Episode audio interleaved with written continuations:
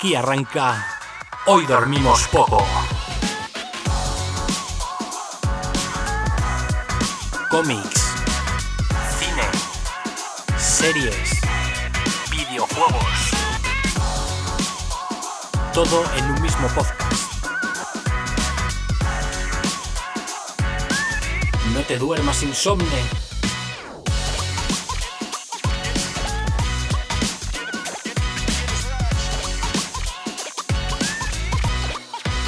Hoy dormimos poco.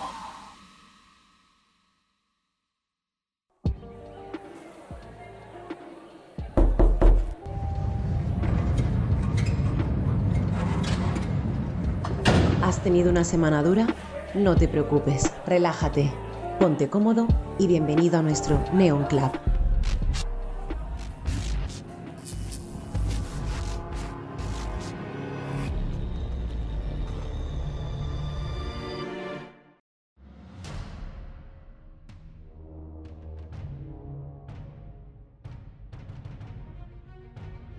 Buenas noches, insomnes.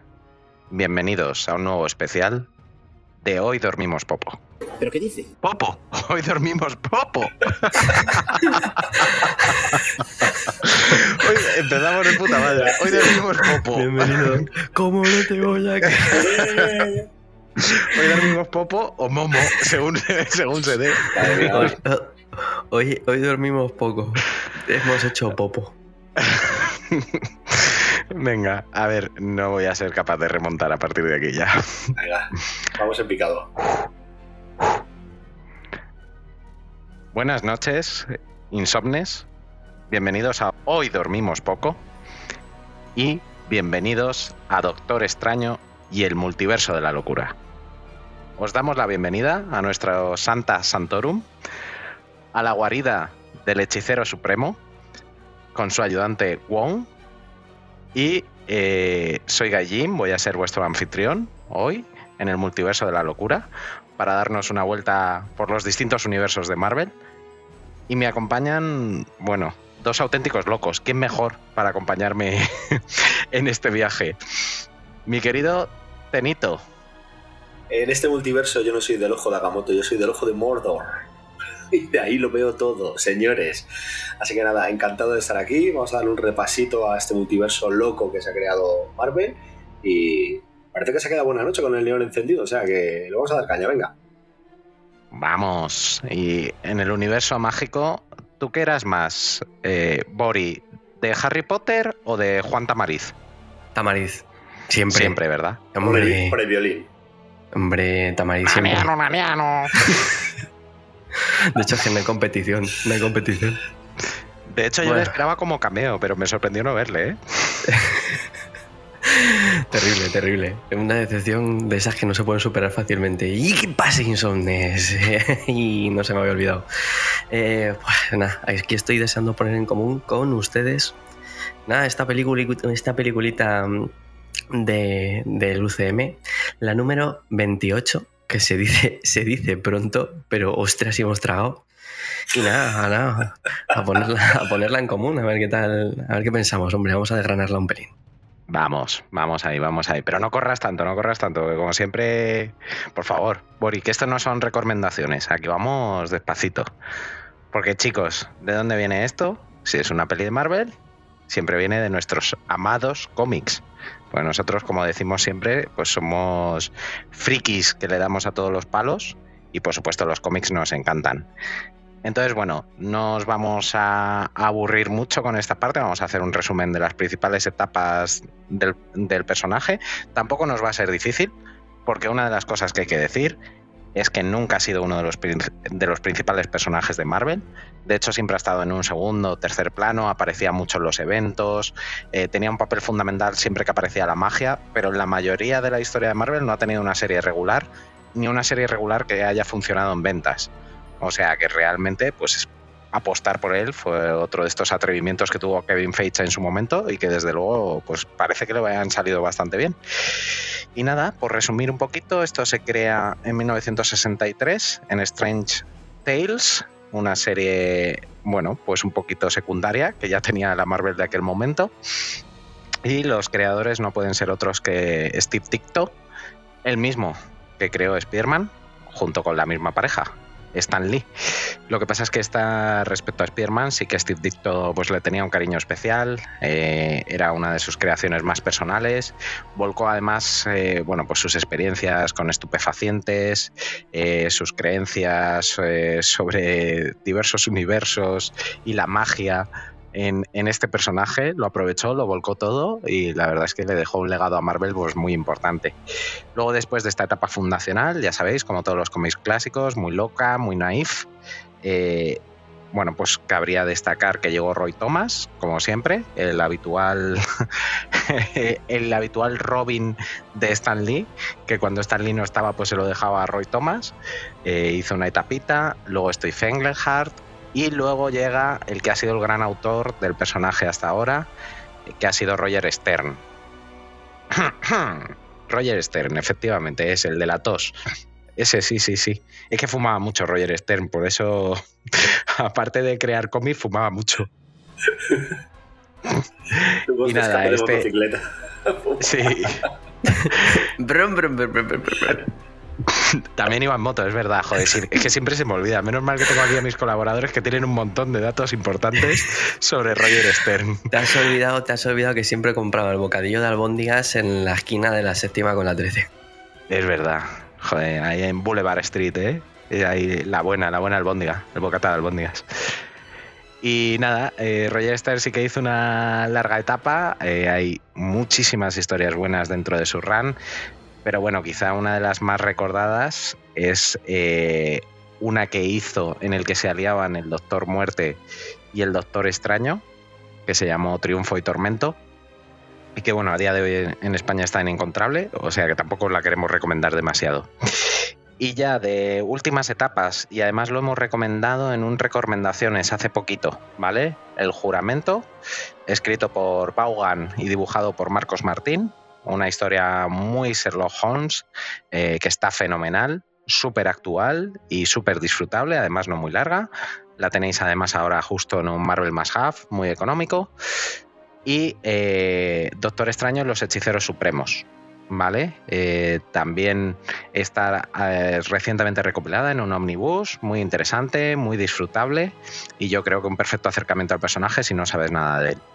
Y luego, como etapa más actual que destaca bastante y además de un, de un guionista súper conocido, El Doctor Extraño de Jason Aaron. ¿vale? Está saliendo en los Marvel Premier, está funcionando muy bien y eh, hay cositas que cogieron para esta historia de esta película. ¿Vale? Hay, eh, hay cositas sobre, sobre todo de la personalidad del Doctor Extraño, que sí que tiene mucho que ver con este, con este Doctor Extraño de Jason Aaron, y que yo creo que es una etapa también bastante disfrutable y bastante actual. No sé si vosotros chicos queréis recomendar alguna historia o alguna cosa que hayáis leído que os haya gustado especialmente del personaje o en la que aparezca el personaje. Nada, yo lo único que, le conocía, porque de sus historias independientes no había leído nada, fue cuando le cogió Bendis en Nuevos Vengadores.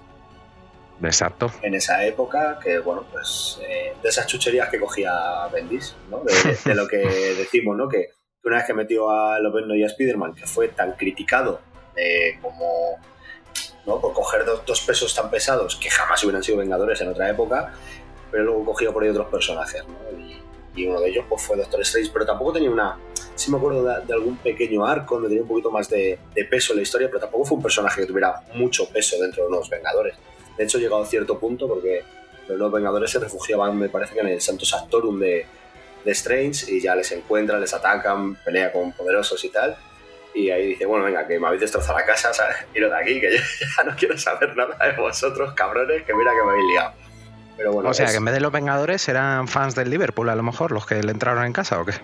O la policía cargando con gas pimienta, alguna cosa así, ¿sabes? Algo, de eso puede ser, sí. Pero bueno. Pues nada. ¿Y tú, Bori, algo que nos quieras comentar a nivel cómics? Eh, nada, la mínima expresión. Solamente he leído que salga este señor, este señor mago, eh, el guantelete del infinito, que está por ahí, pero suyo, suyo no he leído absolutamente nada. Bueno, sí, mentira, un tie-in del guantelete del infinito que me pareció infumable. Así hmm. que mi, mi aportación en este apartado, la verdad es que es muy, muy corta, vaya. Sí, no, pero también es lógico, ya os digo, que durante mucho tiempo ha estado sin publicarse, no ha tenido serie regular, pero sí que lo que resultaba curioso en el universo Marvel es que la patrulla X de Claremont tienen un problema con la magia y aparece ahí en las últimas dos páginas el Doctor Extraño, a echarles una mano. Los Vengadores eh, tienen un problemilla con la magia, ahí aparece. Son míticas y de hecho eso es lo que homenajeaba también un poco eh, la película de Spider-Man Far From Home. Son míticas sus apariciones en Spider-Man, un montón.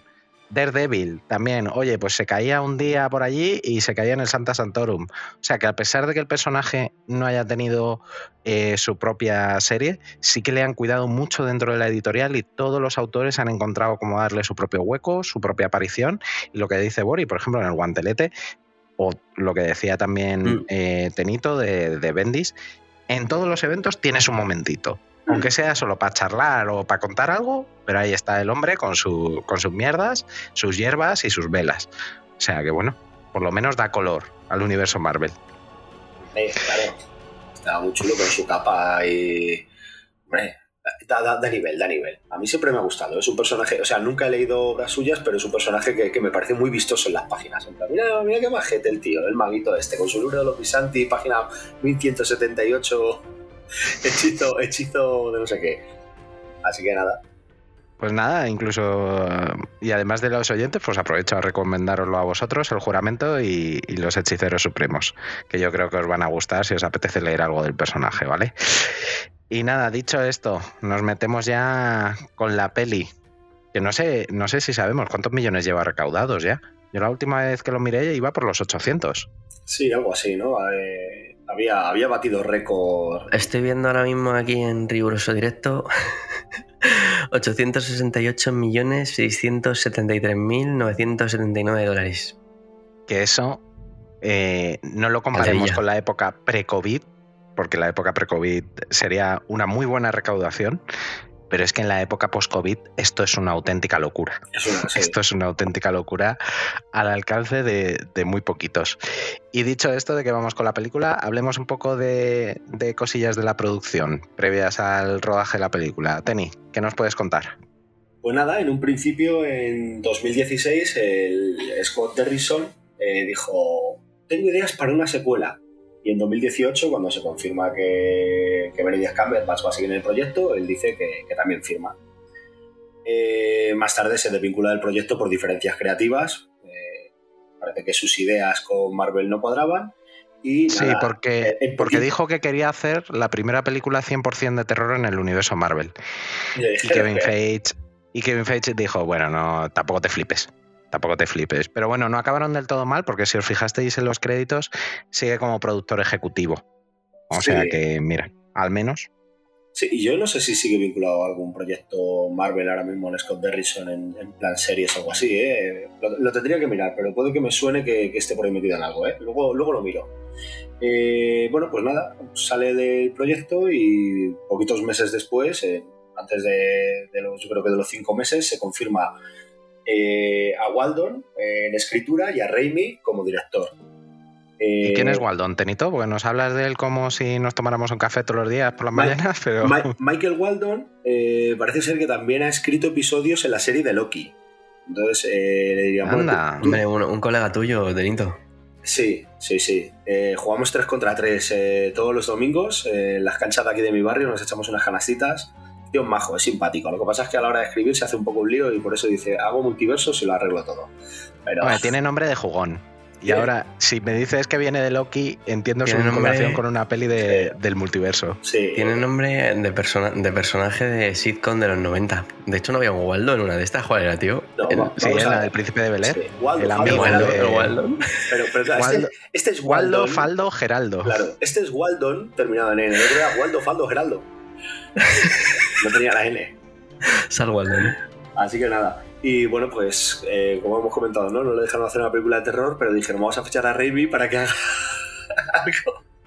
Para que nos haga una comedia musical. Para que, para que nos haga una comedia romántica musical aquí bailando bajo la lluvia.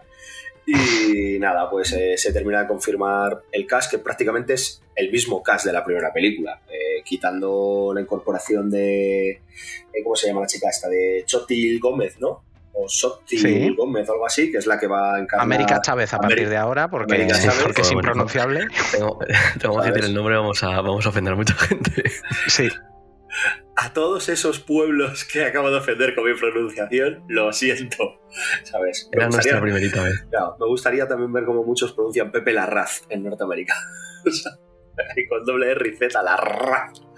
Pero bueno, y nada, pues se confirma también a Elizabeth Olsen como Wanda, eh, a, Benedict, Wong como Wong, eh, a Rachel McAdams como Christine Palmer, a Chiwetel como, como Mordo, bueno, pues más o menos el cast de la primera película incorporando a América Chávez y luego ya con las sorpresas de los cameos que vamos a encontrar en, en este multiverso, que ya cuando empecemos a hablar un poquito más de la película iremos nombrándolos, ¿vale? Pero para el momento ma- mantener la intriga que seguro que no tenéis porque ya la habéis visto y ya sabéis de lo que hablamos, ¿vale?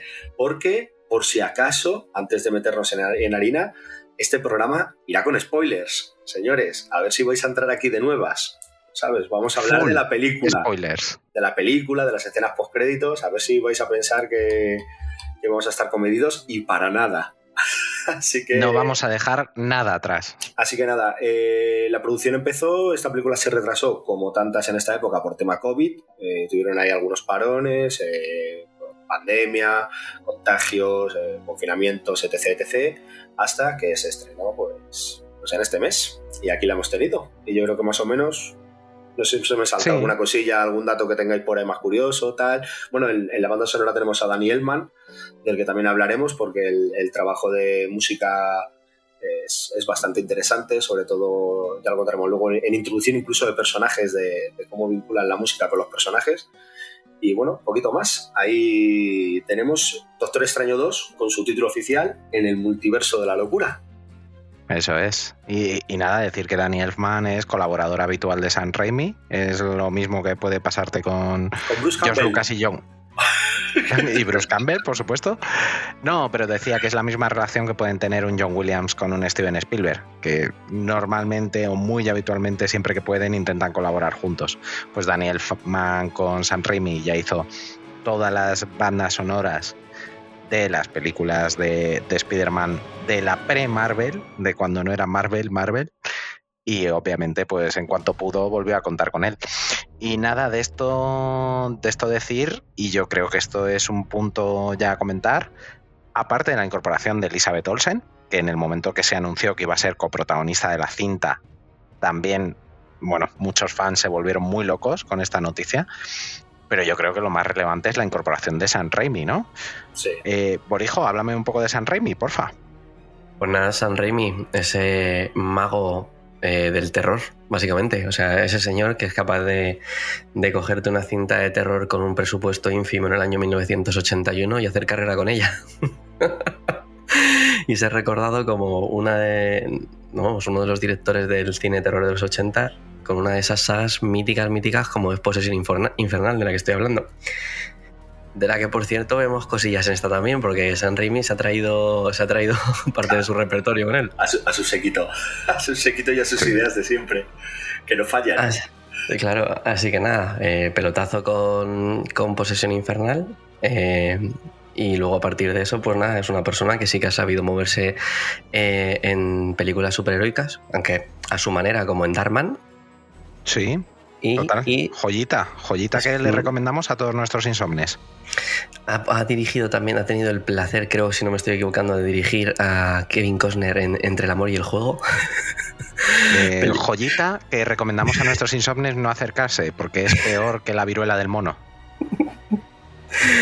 Pero bueno, eh, nada, este señor ha seguido una trayectoria interesante. Luego ahí tiene sus Spider-Man, Premonición. Tiene una película que se llama también de terror, que re- recupera un poco el, el toque de ¿Arrástrame al posesión infierno? infernal. Arrástrame al infierno, esa era. Que no está mal tampoco, está muy bien. Así que la verdad es que el casting como poco de San Raimi en esta película era, era muy interesante. Era- de hecho, era de lo que más me llamaba la atención eh, Sí. a la hora de acercarme. Así que lo dicho, o sea, bueno, y ya la tiro. Eh, si no habéis visto Posesión Infernal, la trilogía, eso, eso está más que recome- recomendado. Está recomendadísimo. Además, yo creo que aquí hay bastante consenso entre la mayoría de los insomnes. Sí, claro. Que nos encanta, Sí, que sí. somos muy, muy flans de, de la, de la trilogía, incluso de la serie, incluso del videojuego. Creo que alguno lo ha jugado también. Buah, hay Y varios, sí. ¿eh? Ojo. Hay varios, ¿no? Hay varios, sí, sí, sí. Y lo bueno que tiene por infernal es que ha tenido. Ha tenido tanta vida casi como las películas. Ahora, los juegos son regulares, eso sí. No todo podía ser bueno. No, Pero yo puedes creo-. A mí me sorprendió muchísimo porque yo sabía que, que Sam Raimi había acabado relativamente mal en las de Spider-Man. De hecho, bueno, pues se quejó bastante públicamente de que en la tercera le obligaron a meter a tres enemigos, le obligaron a quiénes eran los enemigos, le obligaron a muchas cosas y que se sintió muy coartado como autor. Y me resultaba muy raro que después de esa experiencia y sin necesidad, porque Sam Raimi ya es bastante senior, ya ha ganado todo lo que tenía que ganar, pues que se volviera a atrever. Pero bueno, un poco lo que también ha dicho él es que ver a Kevin Feige y esas primeras conversaciones que- con Kevin Feige en que le dijo, mira, yo te voy a pedir unos mínimos, hay unos estándares de estudio, pero el resto de la película es tuya. Pues como que le dio mucha confianza, le dejó muy tranquilo y también incluso lo de poderse traer a su Danny Elfman querido y meter muchas referencias a su propio cine y meter a Bruce Campbell, su actor Uf. fetiche, y meter el coche que aparece en todas sus películas. Sí, O sea, como que le, le dieron mucha manga ancha. Entonces eso a él le encantó y a mí me parece, luego lo comentaremos más en detalle, el mayor acierto del film. Tener a un director con una voz tan propia, además con las cosas muy claras de, de lo que se le da bien, lo que no se le da bien, lo que le gusta contar y lo que te quiere contar, me parece el mayor acierto de la película, la verdad. Sí, y además, eh, según tengo entendido, bueno, la película creo es es Peggy, no sé si es Peggy 13 para el cine o algo así, pero va a haber Sí. versión eh, del director en plan 18 años. Sí, porque tiene. Bueno, es que algo que no hemos comentado de la preproducción es que eh, justo cuando ya se anunció la fecha de estreno, se hicieron otras tres semanas de rerodaje. Que eso es muy raro y que no le suele pasar a Marvel. Le pasó en la serie de Loki y en alguna cosilla más, pero no es muy habitual que les pase. Pero eh, en esta película sí que les ha pasado. No se ha sabido que rerodaron en, en esas tres semanas, pero sí se ha sabido que Sam Raimi tiene entre 20 y 30 minutos extra de metraje y que saldrán en alguna de las versiones para Blu-ray, DVD, el formato que sea. Espero que también en la plataforma de Disney Plus, porque yo creo que ahí tiene que haber mucha, mucha chuche escondida para los fans, para los fans de Raimi, desde luego. Sí, sí, sí, sí. Así que, bueno, pues solamente comentar eso, ¿no? Que, que esta sí que es una película que a lo mejor te merece la pena eh, buscarte una, una nueva versión todavía más personal suya, ¿sabes? Porque al final imagino que al cine llega el corte, el corte Marvel Disney. Todas las películas más o menos son eh, calidad de, de humor, de gracias, de tal. Esta sí que es verdad que tiene algunos momentos más de, de violencia y demás, ¿no? Pero eh, tendremos ahí tendremos ahí una versión un poquillo más dura todavía. Así Total. que con ganas, con ganas también, ¿eh? De eso. Sí. Y luego respecto al cast, chicos, ¿qué tenéis que decir? Actores, actrices, ¿quién os ha sorprendido? ¿Quién os ha decepcionado? ¿Quién os ha enamorado? Me ha gustado mucho el papel que hace eh, Elizabeth Olsen en De Bruja Escarlata. Me- de hecho, me parece lo mejor de la película. Primero, primero un, un aplauso por mi parte a, los, a la actriz de doblaje que probablemente preguntó, oye, ¿os importa si dejo de hacer el acento socoviano? Ha sido un aplauso triste, muy típico de Castellón, ¿eh? A ver, Bien, bien, ahí poco más. Ya va mejorando. Ya Bien. parece, ya parece Alicante casi. Y, y se lo han permitido y ya no tenemos el acento socoviano que a mí ya me estaba poniendo muy nervioso porque es que se nota tan impostado que, que me saca un poco, siempre me saca un poco del personaje de, de Bruja Escarlata. ¿No te gustaba bueno. el acento sotcoviano? No, nada, nada. Era de Drácula de serie B, la verdad. Er- Era muy falso, ¿sabes? Es como visión, ¿cuánto te quiero, visión? Te quiero lejos. Sí, pero es que además es que iba y venía. Era un poco Claro. guadiana. Era- sí, tenía complejo de, de ojos del Guadiana, sí, desde luego. Así que primero, primero eso, lo, lo que hay que decir, las cosas se dicen claras. Y luego el resto, joder, si es que me parece uno de los mejores villanos de Marvel. Directamente. O sea, le ha dado la vuelta al personaje. Y es que. Es que a lo largo de la película te da sustos. O sea, que la trata muy bien Raimi como villano y como, y como personaje que no sabes ni por dónde va a salir. Es capaz de todo. Así que me ha sorprendido mucho para bien. Se come la película, vaya, para mí. Sí, yo creo que lo que es el trío protagonista está bien. O sea, lo que es eh, Doctor Extraño, ¿no? que es Cumberbatch, yo creo que, que cumple. Elizabeth Olsen hace un gran papel. Y América Chávez, pues también está bien. La chiquilla, ¿sabes? Haciendo de su papel. Y es que llevan el, el peso protagonista en toda la cinta, porque es que son prácticamente ellos tres todo el rato. Tenemos por ahí momentos de Wong, tenemos momentos de Christine, pero eh, si cogemos crono y medimos lo que están estos tres en pantalla, tiene que ser, no sé, cuatro o cinco veces más que el resto de personajes, ¿sabes? Entonces, eh, es importante que, que- que queden realistas, que queden bien, que queden... O sea, una cosa que yo le noto a Wanda, que hablabas de que es el- un gran villano, es que ahí es el acierto de esta película, de cómo la ha llevado Raimi, y por qué en otras películas de Marvel no funciona. Porque las películas de Marvel generalmente lo que tú desarrollas es el héroe, y cuando cortan metraje suele ser del villano, al cual no le dan profundidad, como he visto en, en muchas otras películas, ¿no? Que, que, por ejemplo, en, en la segunda de Thor, ¿no? Se quejaba el actor que hacía de Malek de que habían quitado como cerca de media hora de metraje suyo que, que le daría profundidad. Entonces muchas veces nos quedamos cojo de esa profundidad de villano para que, porque ya estamos en películas que normalmente están en dos horas y media prácticamente todas las películas Marvel, con nada Sí, sí, sí. por encima de dos horas, dos horas y media. Entonces, cuando tienen que recortar para llegar a esos, a esos tiempos, suele ser de villano, le quitas profundidad al villano, te queda un villano que parece que no tiene ni, ni oficio ni beneficio ni, ni nada en la vida. Y aquí, claro, es que Wanda viene de, varias películas y de una serie propia. Entonces, cuando ahora te la dan la vuelta para hacer la villana, y además Raimi, que, esto lo, lo sabe hacer, ¿sabes? El, el tema del terror y de usar la, esa iconografía, pues te queda muy redonda, claro. Pero. Que yo creo que podría pasar con otros personajes. A ver, podría pasar con otros personajes Marvel. Obviamente, no puedes empezar a hacer series o películas de los villanos antes de presentarlos, porque si no, no sería película 28, sería película 73. ¿Sabes? En plan, vamos a hacer la película spin-off de Malekith para que quede bien Tie- la película. tie- Tiempo al tiempo, tiempo, tiempo al tiempo. Sí, bueno, ya sabes. Una, una predicción, una predicción de vuelve a ser la película 78 de Marvel, así como quien no quiere la cosa. De todas formas, el tú piensas que el universo Sony se va a basar en hacer películas de villanos. Ya, y luego, pero por le otra parte. Y luego, por otra parte, sí, el universo basura que llamamos nosotros también. Y luego, por otra parte, eh, también que ha sido como un poco la evolución del personaje. O sea, seguramente lo tuvieran todo pensado desde el minuto uno, pero la evolución del personaje ha sido, bueno, hundirle la vida hasta que ha llegado aquí. Y yo creo que Elizabeth Olsen en WandaVision ya me pareció que hacía un papel lleno de matices, lleno de buenos momentos y tal, pero la verdadera explosión ha sido aquí. O sea, realmente yo estoy totalmente de acuerdo con Borijo y creo que incluso habría que cambiar el nombre de la película y debería ser Wanda y el Doctor Extraño.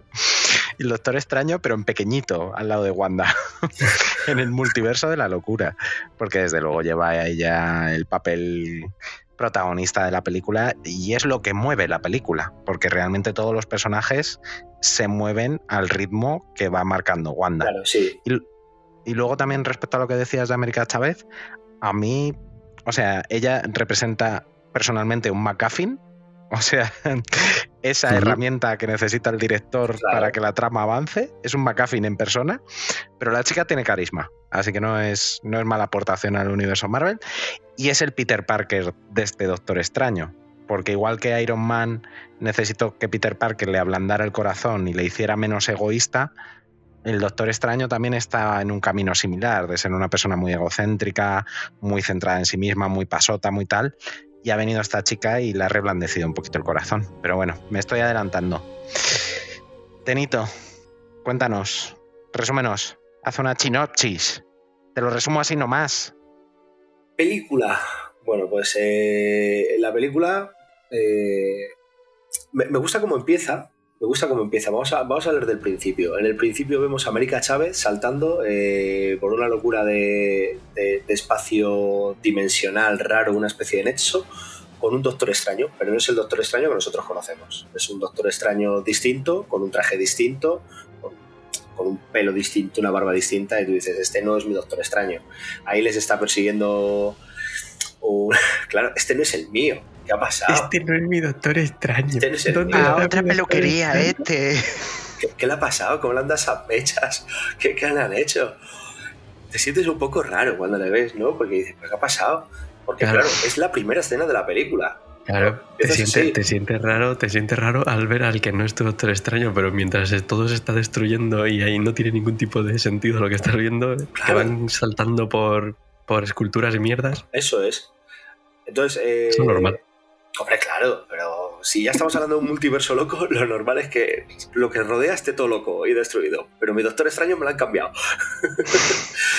Entonces, bueno, pues tienen aquí una pelea con, el, con un demonio. eh, no me acuerdo su nombre, lo siento. Yo para los demonios no, no me suelen dar tarjeta de invitaciones, entonces no suelo recordar sus nombres. Están ahí en batalla. Están intentando llegar, eso sí, al libro de Visanti, que es un artículo mitiquísimo de, de todo lo que rodea a Doctor Extraño.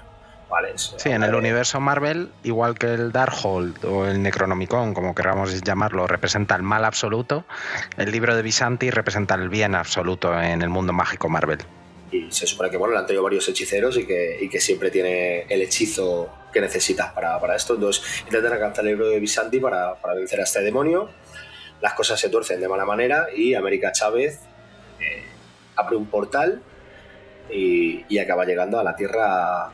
A la Tierra, cuidado, porque ya la han numerado oficialmente, aunque ya lo hizo Misterio anteriormente, a la Tierra 616.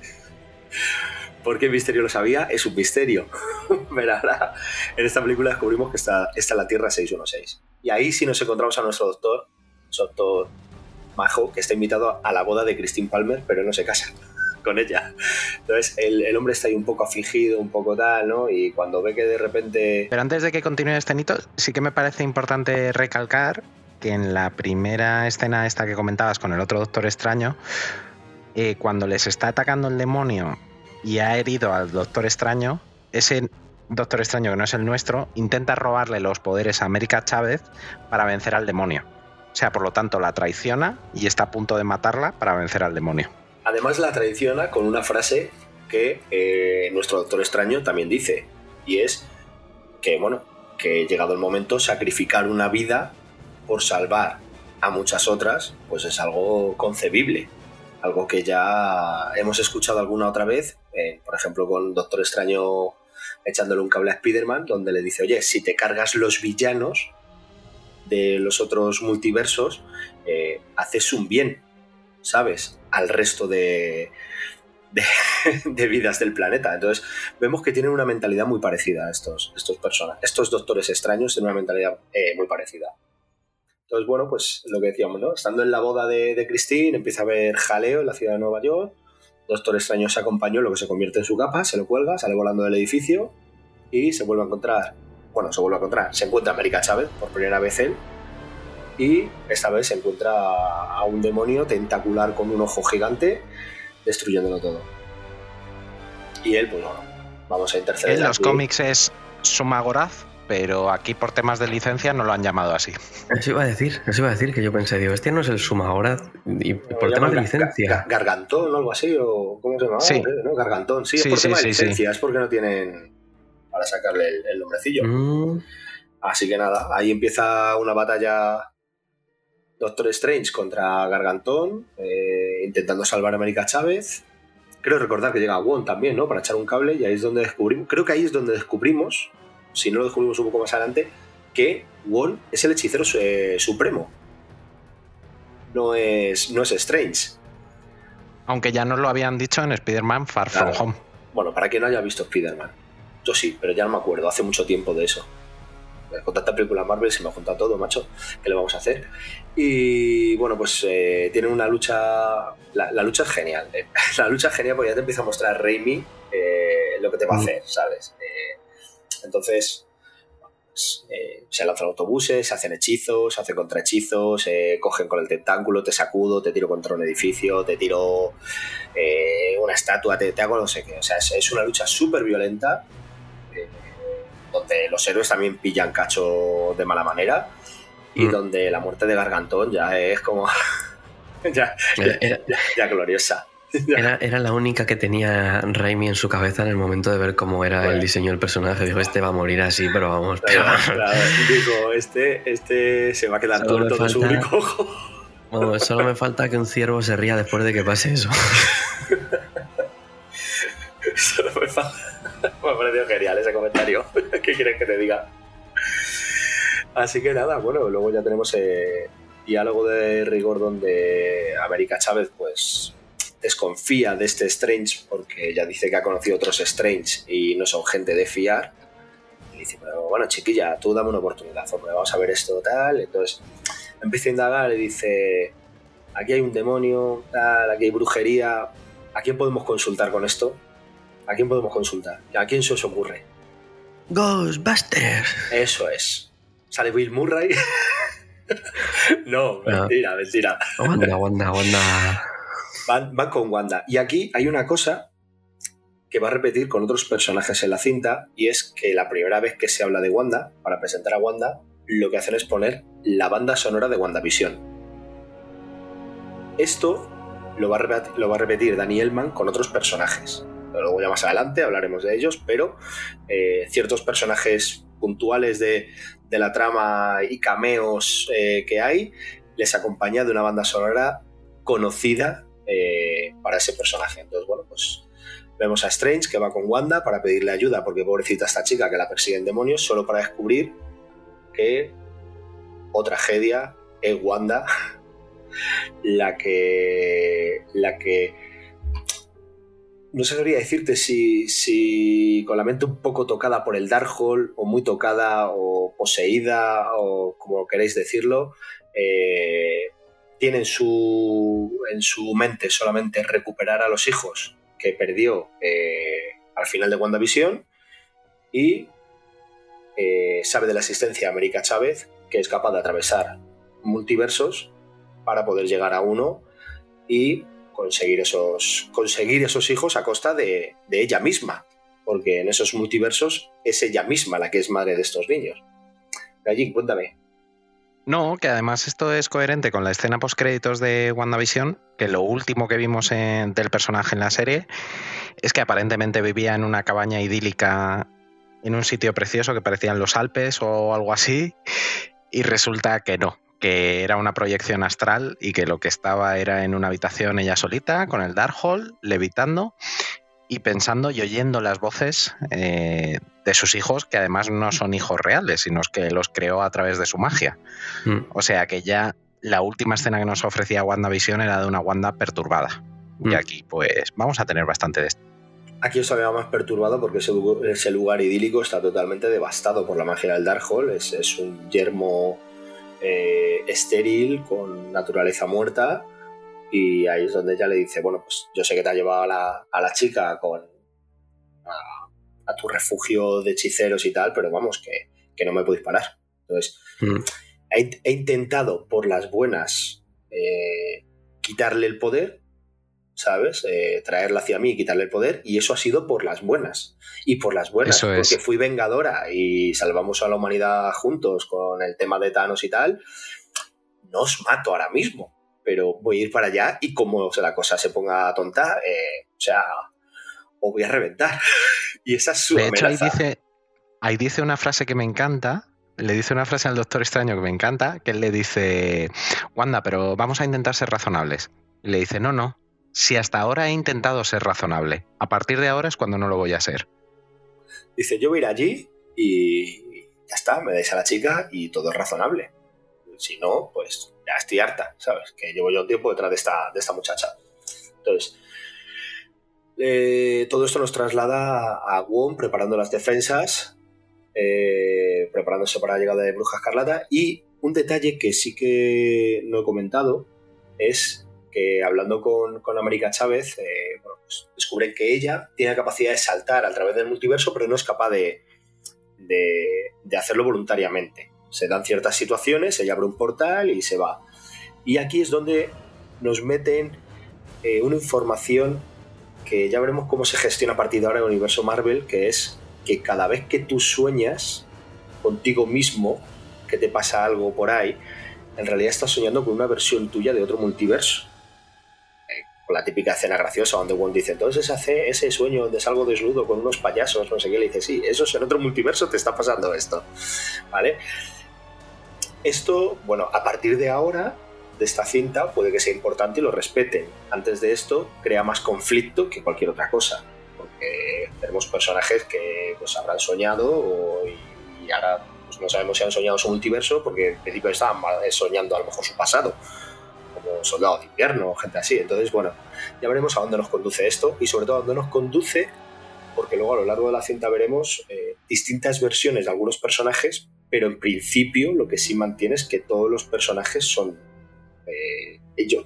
Son ellos mismos en otro multiverso, quiero decir, nos van a presentar un Doctor Extraño al principio de la cinta, que es la misma persona que el Doctor Extraño del 616, y más adelante conoceremos, bueno, no conoceremos porque está muerto, pero otro extraño que sigue siendo eh, este personaje. Entonces, ya empezaremos a ver ahí algunas cositas. Y, bueno, pues llega Wanda y no hay manera de razonar. Así que pasamos a, a muerte y destrucción, señores.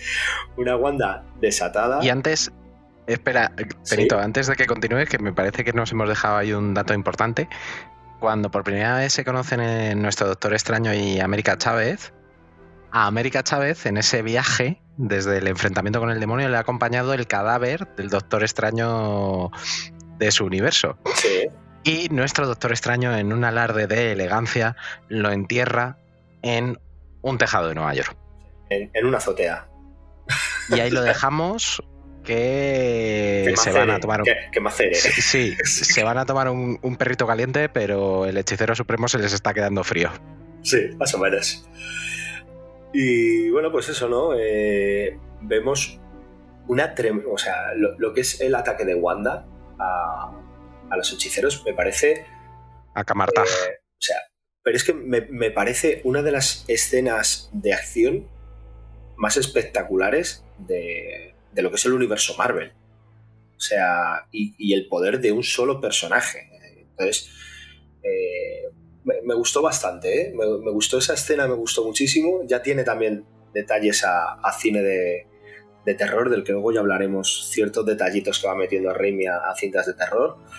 Pero el, cómo intenta atacar el santuario, eh, al principio no puede porque hay un escudo mágico y entonces a lo que se limita es a ir en las mentes de todos y cada uno de los hechiceros que están proyectando ese escudo hasta encontrar eh, el, eslabón, el, eslabón débil. El eslabón débil y, comerle la oreja mentalmente de tal manera de eh, la cadena se rompe, el escudo cae y ahí ya Wanda entra y es, un festival de, lucecitas rojas destruyendo muros, torres, eh, sea, lo que luego no vemos son las consecuencias eh, de, cuánta gente ha llegado a morir ahí, porque se supone que ya no solo lo protegen eh, los hechiceros de, este de Camartax, sino que convocan a hechiceros de, otros países o de otros santuarios en plan, oye, mira, que viene, viene bruja escarlata y, necesitamos ayuda. O sea, que hay dos que haya tres personas defendiendo la nave, ¿no? ¿no?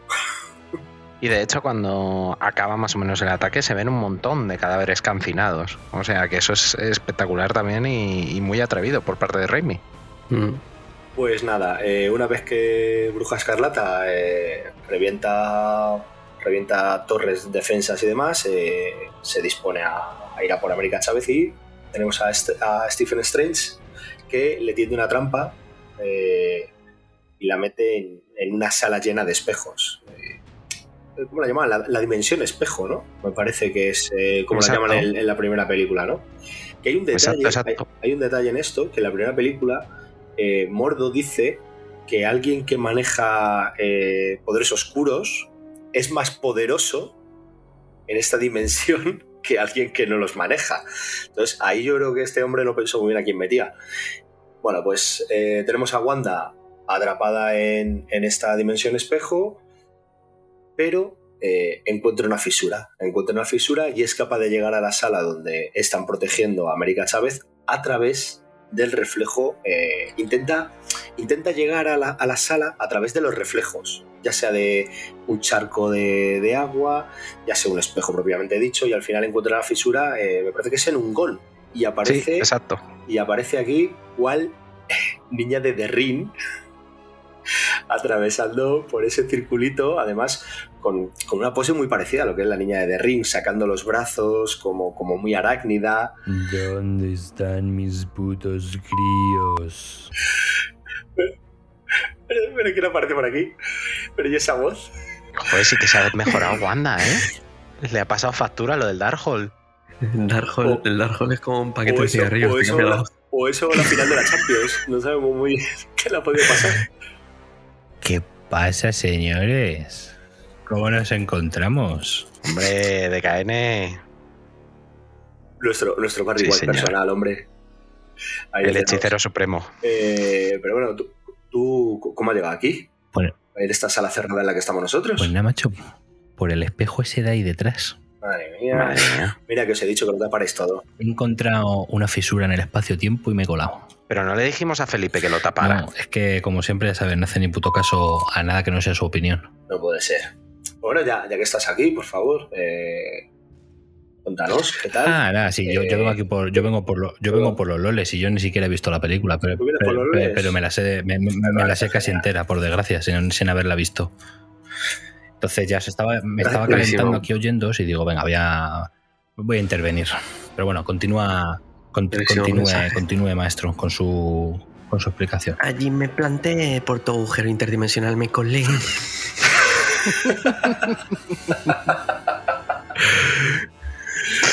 Pues bueno, hablando de agujeros interdime- interdimensionales, eh, precisamente lo que acaba pasando aquí, ¿no? Wanda entra y cómo escapan. ¿Cómo escapan de, de esta mujer que parece imparable? eh, atravesando defensas mágicas, de, eh, ataques de cañonazos, eh, que le tapen espejos, que le tapen charcos, y aún así esta mujer es, es, es emulando a Thanos, es inevitable. Parece que es inevitable que, le quiera poner la mano encima a América Chávez. Y es así como América Chávez al final abre un portal y empiezan a, a viajar. ¿Por dónde viajan? O sea, ¿qué les pasa a esta gente? ¿Por dónde caen? Empiezan a viajar por el multiverso. Empiezan a atravesar realidades, empiezan a atravesar distintos... Aquí, seguramente si busquéis por internet encontraréis referencias de, gente que luego ya parará fotograma a fotograma y dirá, pues he visto, porque creo que dicen que en uno de los multiversos que atraviesan está el tribunal viviente, eh, en otros son que, eran pintura, ¿no? Me acuerdo. Sí, en otros son Sí. pintura y hay uno que a mí me recordó mucho a cómo se representa el infierno de Mephisto Ujú, en, sí. en Marvel. Sí, eh, ahí hay mil, mil y un teorías de Peña en internet sobre, pues eso, que han visto desde el culo en llamas de la antorcha humana hasta, pues eso, el, el- el superior Iron Man y todo eso. O sea, hay un montón de teorías. Yo creo que al final es como todo. O sea, la gente ve lo que quiere ver. Total. O sea, eh, lo que pasa es que como esta mujer no maneja su- sus poderes, eh, no abre un portal a una dimensión y paran ahí, sino que, que es que van saltando de, multiverso a multiverso.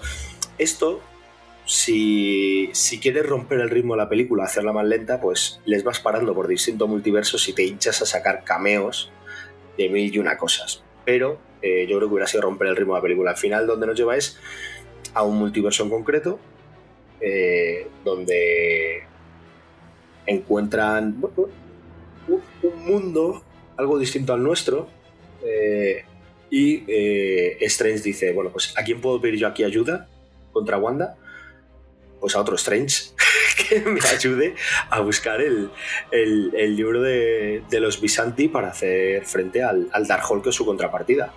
Entonces eh, van a donde él vive y, y simplemente cuando llega allí pues encuentra una estatua suya en plan eh, bueno al héroe más poderoso que me parece genial la, la leyenda que tiene la, la, la estatua ¿no? en, en referencia a lo que son los Avengers pero allí no está él allí quién está por favor, algún, algún iluminado de vosotros que me diga quién es el que recibe a Strange sin ser Strange. ¿Quién se la sabe? Venga. Pues en este universo el hechicero supremo es el varón Mordo. Mordo, que eh, una de las consignas con las que acabó en la primera película era acabar con todos los hechiceros. Entonces, cuando, cuando Strange se cruza con él, pues no sabe si en este universo será amigo, enemigo o, o cómo será. O ambas. Eh, o claro, eh, entonces desconfía de él totalmente, pero parece un hombre majo, simpático, que les invita a pasar a su casa, incluso que más o menos prevé la llegada de ellos, solo para descubrir que hasta cierto punto les traiciona. Les ofrece un té y les duerme. Eh, ¿Cómo se llamaba? Con lo que lo hace, La- las arenas de... Ay, no me acuerdo. Eh, No, sé que- yo sé- tampoco recuerdo el nombre sí. exacto, pero son Sí, unas sí, arenas que lo que hacen es que quitan los poderes mágicos. Sí, y Mm. bueno, aquí le- les duermen.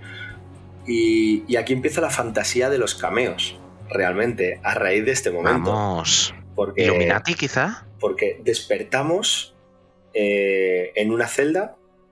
Tenemos. Ahí no, no tenemos, no tenemos nuestros poderes. Nuestro, nuestro querido Doctor Extraño no tiene sus poderes. Y, y le van a juzgar, le van a juzgar porque se nos empiezan a meter unos conceptos muy interesantes como es, son las incursiones. ¿Y quién le van a juzgar? Eh, los Illuminati. Entonces, sacamos por aquí eh, al Doctor Extraño de su celda, le sacan, bueno, aquí conoce a la Christine de este universo, que nos da ya una primera joyita y es que ella trabaja en lo que sería la Fundación Buster. que ya cuando tú vas al cine y oyes esto, se te empiezan a erizar los pelillos de la nuca.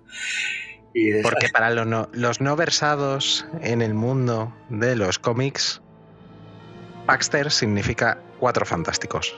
E históricamente el edificio, la casita donde han vivido los cuatro fantásticos es el edificio Baxter. el edificio Buster. Así que le sacan de su celda, custodiado por Ultrones.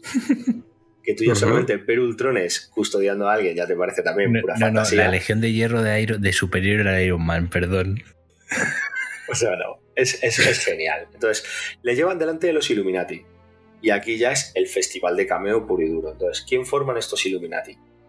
Pues estos Illuminatis Con el 2. eh, nuestra defensa central de cabecera. Camarero. Guardiana, guardiana de las Camarero. islas. tenemos, tenemos a, a la Capitana Carter. ¿Vale? En vez de Capitán América tenemos a, a Peggy Carter como, como la capitana. Tenemos a la Capitana Marvel, pero en este universo no es eh, Carol Danvers, sino que era su compañera, Mónica Ram. eh, bueno, no era Mónica, Mónica, ¿cómo se sí, era Rambo, Sí, sí, era era Mónica. ¿no? Vale, vale. Se me había ido si era la madre o la hija la que se llamaba Mónica ahora. Eh, bueno, pues tenemos a, a Rambo ahí. Al propio, tenemos al propio Mordo. el- tenemos a Mordo, claro, que es parte de esos Illuminati. Y luego tenemos Empieza la fiesta. a, a- a Black Bolt, tenemos a Rayo Negro, pero al Rayo Negro de la serie de televisión de los inhumanos. Bueno, Sí, o, lo que todo el mundo estaba deseando no, ver. o no. O sea, po- po- Bueno, el actor, claro, el claro, actor claro, el claro. El mismo. actor es el mismo, pero ni el Claro. traje ni nada se. O sea, ni en ningún momento da a entender Sí. que sea el universo de esa serie, ¿eh? Ojo. Sí, Es, sí, a lo sí, es un sí, sí, sueño sí. Sí, del, personaje de de la los serie. cines. Sí. Sí, aquí lo que pasa es que nos metemos en algo que, que a mí es lo que más me da incertidumbre mental en esta serie, eh, que, o sea, en esta película. Que hay personajes que son ellos mismos en todos los multiversos, como pasa con Strange. Lo que pasa es que puede tener un traje distinto, puede ser que tenga ya el Darkhold, puede que no. Distintas versiones, pero sigue siendo el mismo personaje. Black Bolt puede que pase exactamente lo mismo, puede que sea un Black Bolt distinto Claro. de lo que es eh, el de la serie, pero entonces se nos presenta un Mr. Fantástico que no es el de ninguna de las películas anteriormente vistas, sino que es el amado por todos los fans eh, Krasinski, Krasinski, ¿cómo se llama? Krasinski, John Krasinski, John Krasinski. amado por todos los fans de The Office y el fancast junto con su pareja, con Emily Blunt, el fancast oficial para hacer de Mr. Fantástico y Claro. la chica invisible, que llevan haciendo todos los fans de Marvel desde hace prácticamente años. 10 Cinco o seis años. años mínimo. Sí. Claro, sí, sí. Entonces, eh, es lo que decimos. Mordo si es el mismo, el de este universo, que el, de, el del 616. Eh, Black Ball, pues es el mismo actor, aunque pueda ser otra versión. Es igual que Carter. La capitana Carter no sabemos si es la misma que aparecía en What If o es otra. Pero bueno. Pero aquí sí encontramos a un Mr. Fantástico que no es ninguno de, de las otras dos sagas Por- de los cuatro fantásticos que hemos por tenido. Como termina, da igual que sea la de What If o, o no. no va a tener mucho más recorrido. No adelante, Bueno. no adelante el DKN, por favor. Déjale a Tenito su ritmo, Perdón, Tenito. por favor. Entonces, Perdóname. En todo esto, eh, creo recordar incluso que cuando presentan a Capitana Carter, vuelven a hacer el juego de la música y le ponen la música a Capitán América. Pero Sí. aquí lo que se come la escena es cuando suena cierta banda sonora que todos los fans de la Patrulla X de los 90 tenemos grabada a fuego en la mente y aparece... ¿Podemos tararearla, por favor? DKN, haz los honores. ¿Qué tararearla? Felipe, pincha la música. ¡Vámonos! Aquí te haces tarararari. es que es genial. Y aparece Tenito, nuestro por si querido- acaso, nos hace un bis. Oh, por si no que- había pinchado la música Felipe, Tenito nos hace un bis. Es que a lo mejor Felipe se equivoca y pone otra música, que todos lo conocemos que esto puede pasar. Entonces, que quede claro que estamos hablando de, de la música de la serie de animación de los 90 de, de los X-Men y aparece nuestro pe- querido pelos Patrick como. Bien, censurado de KN. Puede volver al espejo. y aparece nuestro querido Patrick Stewart encarnando otra vez a, Charles Xavier, pero con esa silla de ruedas voladora de color amarillo que salía en, en esta serie. Todo esto eh, sabiendo que, que en la plataforma Disney Plus se ha confirmado la continuación de esta serie de animación. Que tendremos esos X-Men, creo que se llamaba 97. Eh, eso es, eso es. continuación de, de la serie. Ganas, es poco. Para lo que hay por esa serie, yo creo. Madre mía, madre mía, sube el pan, chico. Sube el pan con esto. Eh, una cosa que sí que he leído fue que cuando Raimi más o menos tuvo claro los Illuminati que iba a meter, o que le metieron en el estudio, o como fuera, ¿no? La elección de estos Illuminati, y sabía que iba a venir Patrick Stewart, habló con él. Parece ser que tuvieron largas charlas y que lo que quería Patrick Stewart era hacer una mezcla de todos los personajes que, que han salido de, de Profesor Xavier. Eh, quería hacer una mezcla del de la serie de animación con su personaje de las pelis de X-Men, con su personaje de Logan. Entonces, incluso tiene frases sacadas de una o de otra película. Entonces, Mm. digamos que no llegaría a ser ninguno de estos eh, profesores X. Es uno creado exclusivamente por este actor para esta película, ¿vale? Entonces, no digamos que es el de la serie de animación, porque Patrick Stewart no quería que fuera el de la serie de animación. Ni el de, ni el de, la- aspecto, ni el de las pelis de Fox. Claro. Hombre, eh, obviamente, ya solamente por esa silla de ruedas. Es que qué, qué- qué- qué emoción. Mira cómo me puse, chicos. Para los que decían, o sea, ya solo nos falta ver a Lovendo con su traje y ya para los que decían que era, que, que era imposible trasladar ese estilo a, a real. O sea, la silla es perfecta. La silla, la O sea, la silla es perfecta. mágica. La silla es mágica. Entonces, bueno, aquí estos Illuminati le cuentan a, a Strange el problema que tuvieron con el Strange eh, de su universo, donde de cara al público lo vendieron como un gran héroe, pero eh, realmente no fue tan héroe para ellos. Era otro miembro de, de este consejo y nos- esto nos traslada a la lucha con Thanos. Ujú. En este universo, estos Illuminati son capaces de parar a Thanos en Titán. Eh, en Pero para de- ello, el Doctor Extraño Ojo, eh, que, que no, no- hace no- un poco de trapicheos no con el moco- Darkhold. no moco de pavo, ¿eh? Pararle donde le paran. No, no. Hombre, eh, otros fracasaron. otros fracasaron. Sí, Lo, que, le echaron en octavos, le echaron Sí. en octavos a Thanos. lo que pasa es que, bueno, como, como bien apuntaba Gaijin, eh, tenemos a, a este Strange que tuvo que trapichear un poquito con el Darkhold y los propios Illuminati deciden que, que hay que darle matarile. Que no puede ser porque este libro te corrompe, es, es el libro del mal. Entonces Black le dedica unas Sí. bonitas palabras al oído. Eso es. ¿Qué os pareció esa muerte? A mí Esa- me esa flipó. escena, A mí me esa escena es espectacular, pero lo más espectacular de esa escena es el cameo de Thanos ensartado en su propia espada en una esquina del fotograma, Sí. con Sí, el sí. guante puesto Mm. y todo. O sea, es, es- maravilloso. Ese es el mejor cameo de la película.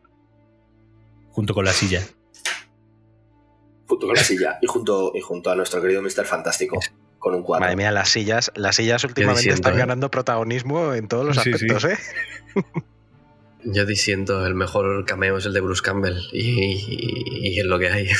Bueno, claro. Bueno, en la escena post créditos es tremendo. Es que, es que Bruce Campbell, como no, siendo película de Raimi, tenía que salir aquí también. Es un vendedor de comida rápida, donde bueno, pues le trapichean un poco con un hechizo y, y se parodia a sí mismo dándose una paliza. Increíble. Dándose una paliza durante creo que tres días, ¿no? Le dice, vas a estar tres días Tres dándote- semanas. O tres semanas, ¿no? Algo así. ¿va? Como si son tres años. Hubiera sido maravilloso. verle, verle ya parodiarse a sí mismo me parece grandioso. Entonces, Bueno, retomamos, chicos, no perdamos el hilo. Entonces, No. eh, nos estabas contando, Tenito, que le cuentan los Illuminati al Doctor Extraño, que él es la peor amenaza para el multiverso y que en su universo se lo tuvieron que cargar, porque estuvo jugueteando con el Darkhold para vencer a Thanos. A todo esto, eh, en nuestro universo, Wanda secuestra al hechicero supremo, a Won, y eh, bueno, pues ella es capaz de proyectar eh, como su psique a través del, del multiverso para intentar poseer eh, de alguna manera a otras personas, a otras Wandas. Entonces, eh, eh, ya con ayuda del Darkhold encuentra el universo donde está América Chávez, que es como siempre la encuentra y le manda a los demonios, eh, trasteando por ahí, porque América Chávez, esto lo hemos dicho, es la única que es única, no hay otra en el multiverso. Todos Mm, tienen eh, partidas en, en todos los multiversos, pero ella dice que en todos los que ha ido nunca ha encontrado otra América Chávez. Entonces, a la hora de, encontrarla, pues eh, Wanda sabe que, que la que encuentre es ella, porque no hay más. Entonces, eh, nos traslada a la casa de WandaVision, porque es la casa de WandaVision, que sale en WandaVision, donde vemos aquí a los hijos de Wanda viendo la tele y eh, Bruja Escarlata tomando posesión de, de esta Wanda. Y esta Wanda es la que, la que va al ataque eh, contra los Illuminati. Es otro, otro festival de acción. otro, fes- otro festival de acción con mogollones de ultrones siendo reventados y los Illuminates eh, diciendo, bueno, nada, chavales, eh, Simón mata a Thanos. ¿Quién es esta? Vamos para allá. Pero ni siquiera son... Les veo tan, tan prepotentes que ni siquiera van todos. De todas formas, fíjate que, que esto me parece uno de los errores de caracterización de la peli, porque el Doctor Extraño les dice, Wanda viene hacia aquí, y cuando llegue os vais a cagar. Y son tremendamente prepotentes, como estabas diciendo, pero es que además no va nada con el personaje de Red Richards. Red Richards, en el universo Marvel, es la persona más inteligente que hay. Y no tiene ningún plan, ningún arma, y lo primero que hace es intentar enfrentarse con ella físicamente. O sea, ese no es una buena caracterización de Red Richards. No, Red no. Richards hubiera pensado 100.000 cosas antes de ir directamente contra Wanda. Y lo segundo es matar a- al Rayo Negro, pues lo, lo- lo mata él. Eso iba a decir yo. El gilipollas lo mata. Lo, lo diciendo, mata él. es que si se calla, tenemos, tenemos un millón y medio de memes en internet donde el final de la peli es Reed Richards diciéndole a Rayo Negro, tranquila Wanda, ahora Rayo Negro te va a decir cómo encontrar a tus hijos. Hubiera sido una buena solución, la verdad. tranquila, tranquila, ahora te lo susurra él, ¿sabes? Y ya, pues, fin de la película, San Raimi. Y luego ya pasamos a escenas post crédito. Pero no, aquí le dice, oh Dios mío, vienes aquí a vacilar, nos tenemos a Rayo Negro que con que hable, te mata. Y dice la otra, ¿sí? ¿Habéis visto Matrix? Ya te digo. Pues ahora. Le, le hace le hace un agente Smith a, a Neo y Rayo Negro deja de tener boca. El hombre se pone un poco nervioso, quiere gritar y, y sí, revienta, pero no revienta Wanda, revienta revienta parte de su revienta parte de su cabeza de manera bastante espectacular porque no llega a explotar, sino que es como un puff y, Sí, y se- y entonces se le hunde el cráneo. se le hunde el cráneo. es Es- sí, sí, es como un El puff. traje, el traje como resistente, ¿eh? La, la capucha es resistente. Aguanta la, aguanta Sí, la explosión. Y luego aquí nos dan un dato que si no van a utilizar más a este personaje, pues no sabemos por dónde va a ir, este Reed Richards me refiero, ¿no?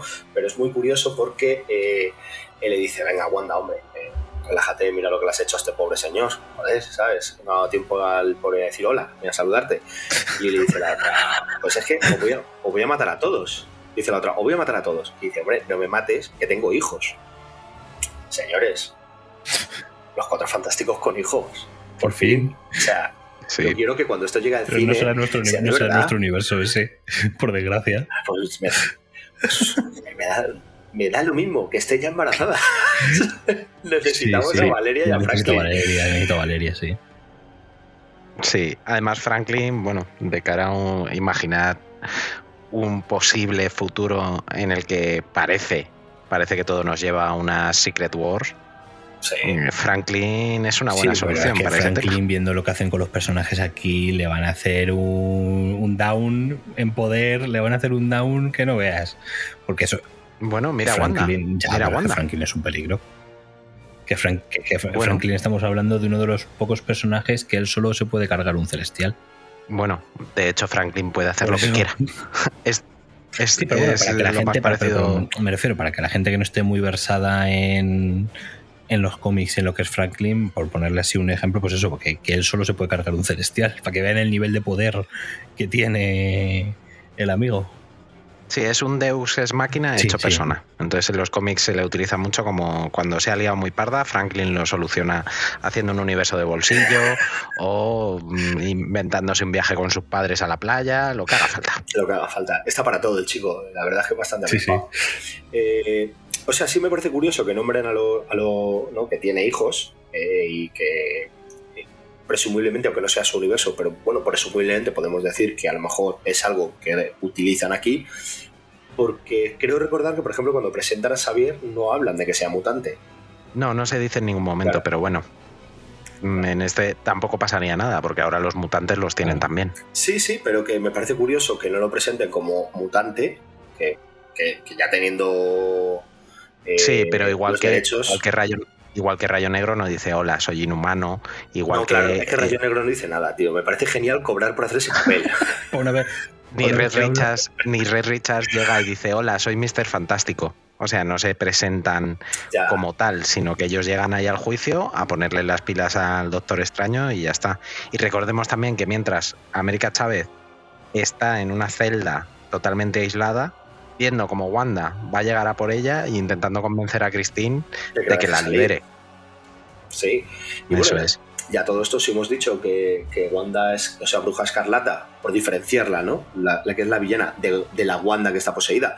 Eh, a estas alturas, no recuerdo muy bien porque la vi hace ya tiempo, pero ya está en, en, en la montaña, está en... No, todavía no. No, todavía no, Ahí, ¿no? En, este, en este momento, eh, en el ataque. Bueno, acaba de contar cómo se carga a los Illuminati. Por favor, Tenito, Ah, sí, bueno, termina eso los Bueno, Illuminati pues y una pregunta que os quiero hacer yo sobre los Illuminati y ya continuamos. Pues eso, Black, Black Ball tiene un puff mental y se le hunde el cerebro.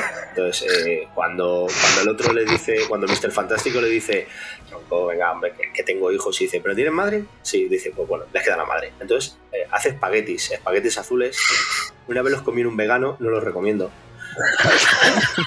No, no estaban buenos. ¿Cómo se llama? ¿Cómo- pero eran de Reed Richards. Eh, sí, y no le no serían tan veganos, serían así como gomita, ¿no? Eh, Pero no estaban fantásticos. Eh, no, estaban pichidichi. Eh, ya te digo yo que, vamos, menuda historia. La primera vez que veo unos niños dejarse pasta en el plato. Eh, Es increíble. Entonces, hace espaguetis de Richards, muy bonitos y muy afinados, y entonces ya Capitana Marvel y, y Capitana Carter dice, oh, vamos a la joya. Ya como que se lo creen más, ¿no? Con lo de, con lo de ¿Cómo- Black Bolt, como cómo? que todavía no se lo creían. Me, me parece increíble que una tía con escudo y un jet en la espalda diga, bueno, ya que el que habla ha muerto. O sea, el que habla, el que habla y te revienta muerto.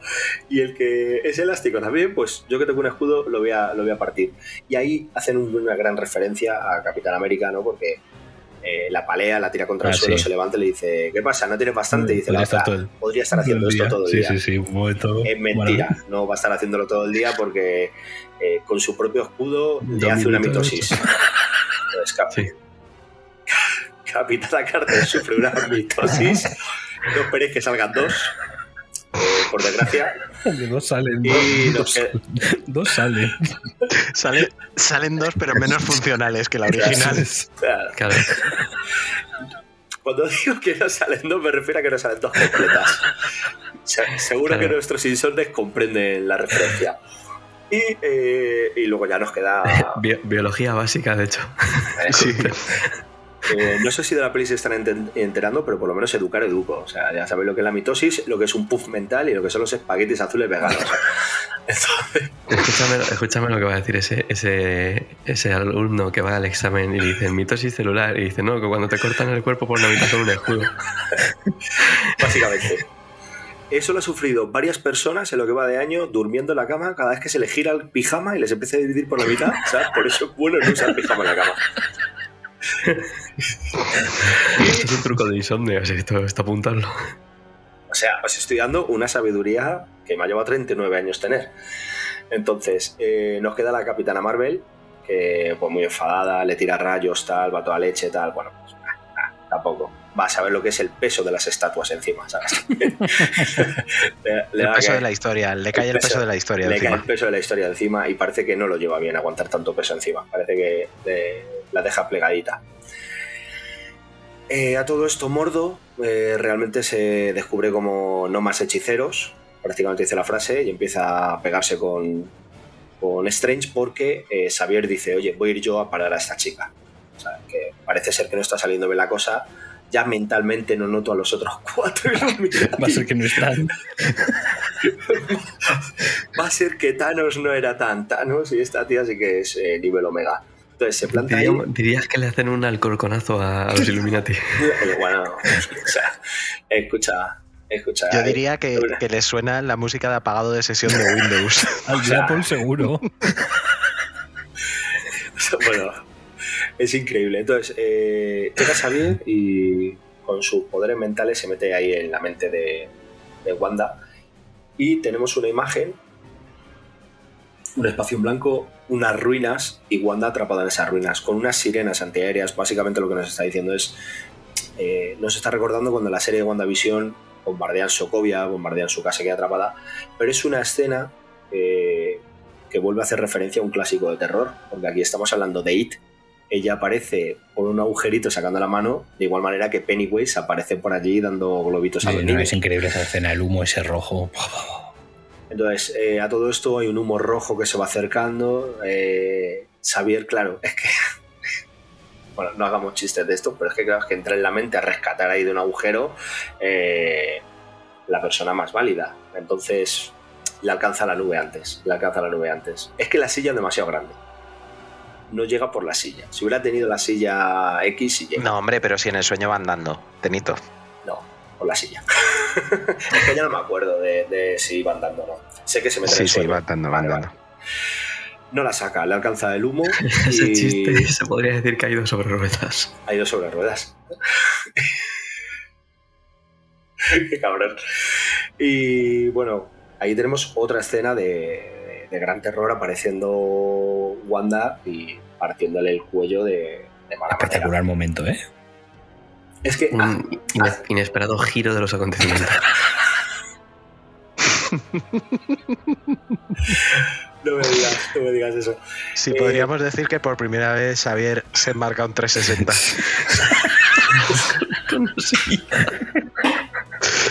Con silla incluida. Escúchame, a lo mejor le dice Wanda, oye, Xavier, Xavier, ¿tú quieres mirar para atrás? ¿Tú quieres, ¿Tú quieres que no te hagan falta retrovisores en la silla? De esto que, de esto que gira y luego dice, tú Wanda, tú sabes que hay cámaras ya para esto, ¿no?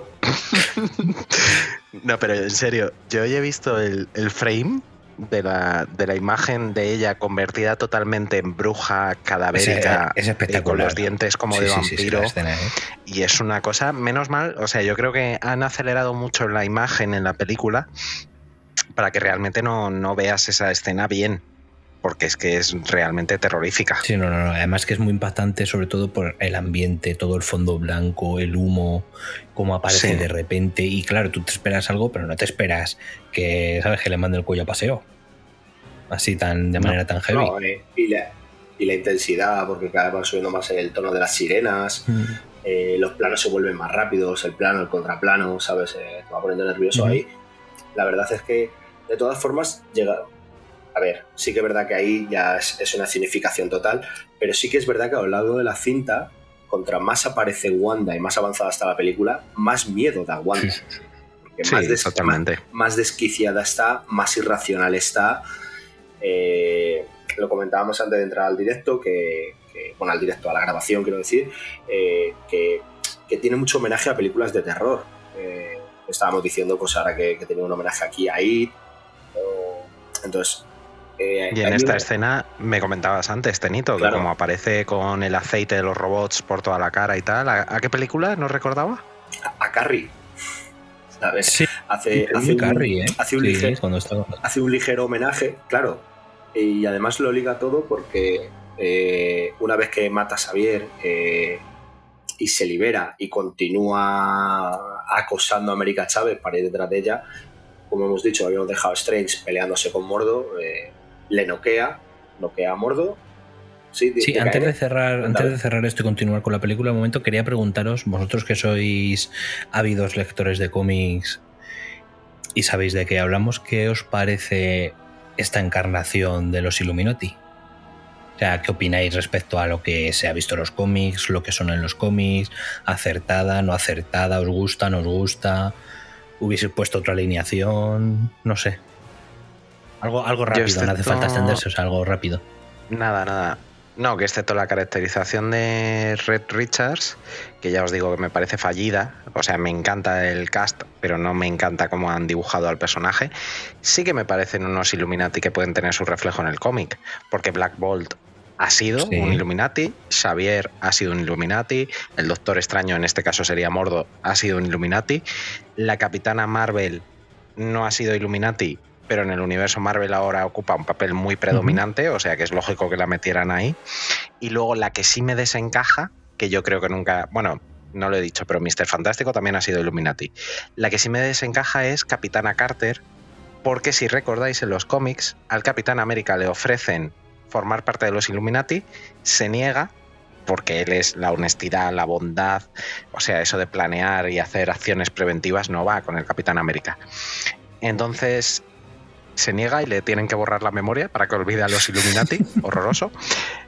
Entonces, Capitana Carter, que al menos en What If es el mismo personaje que el Capitán Sí. América y tiene los mismos valores, no debería formar Sí. parte de los Illuminati. Yo ahí sabéis a cuál hubiese metido. Yo hubiese metido un Black Panther interpretado por Michael B. Jordan, por ejemplo.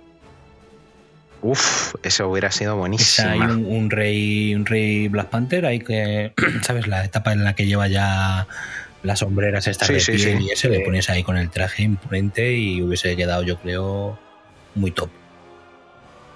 La idea inicial, y os dejo esto, es que Sam Raimi quería Namor, ojalá. pero le dijo Kevin Feige, le, dije que, le dijo Kevin Feige que no, que todavía no podían sacarle.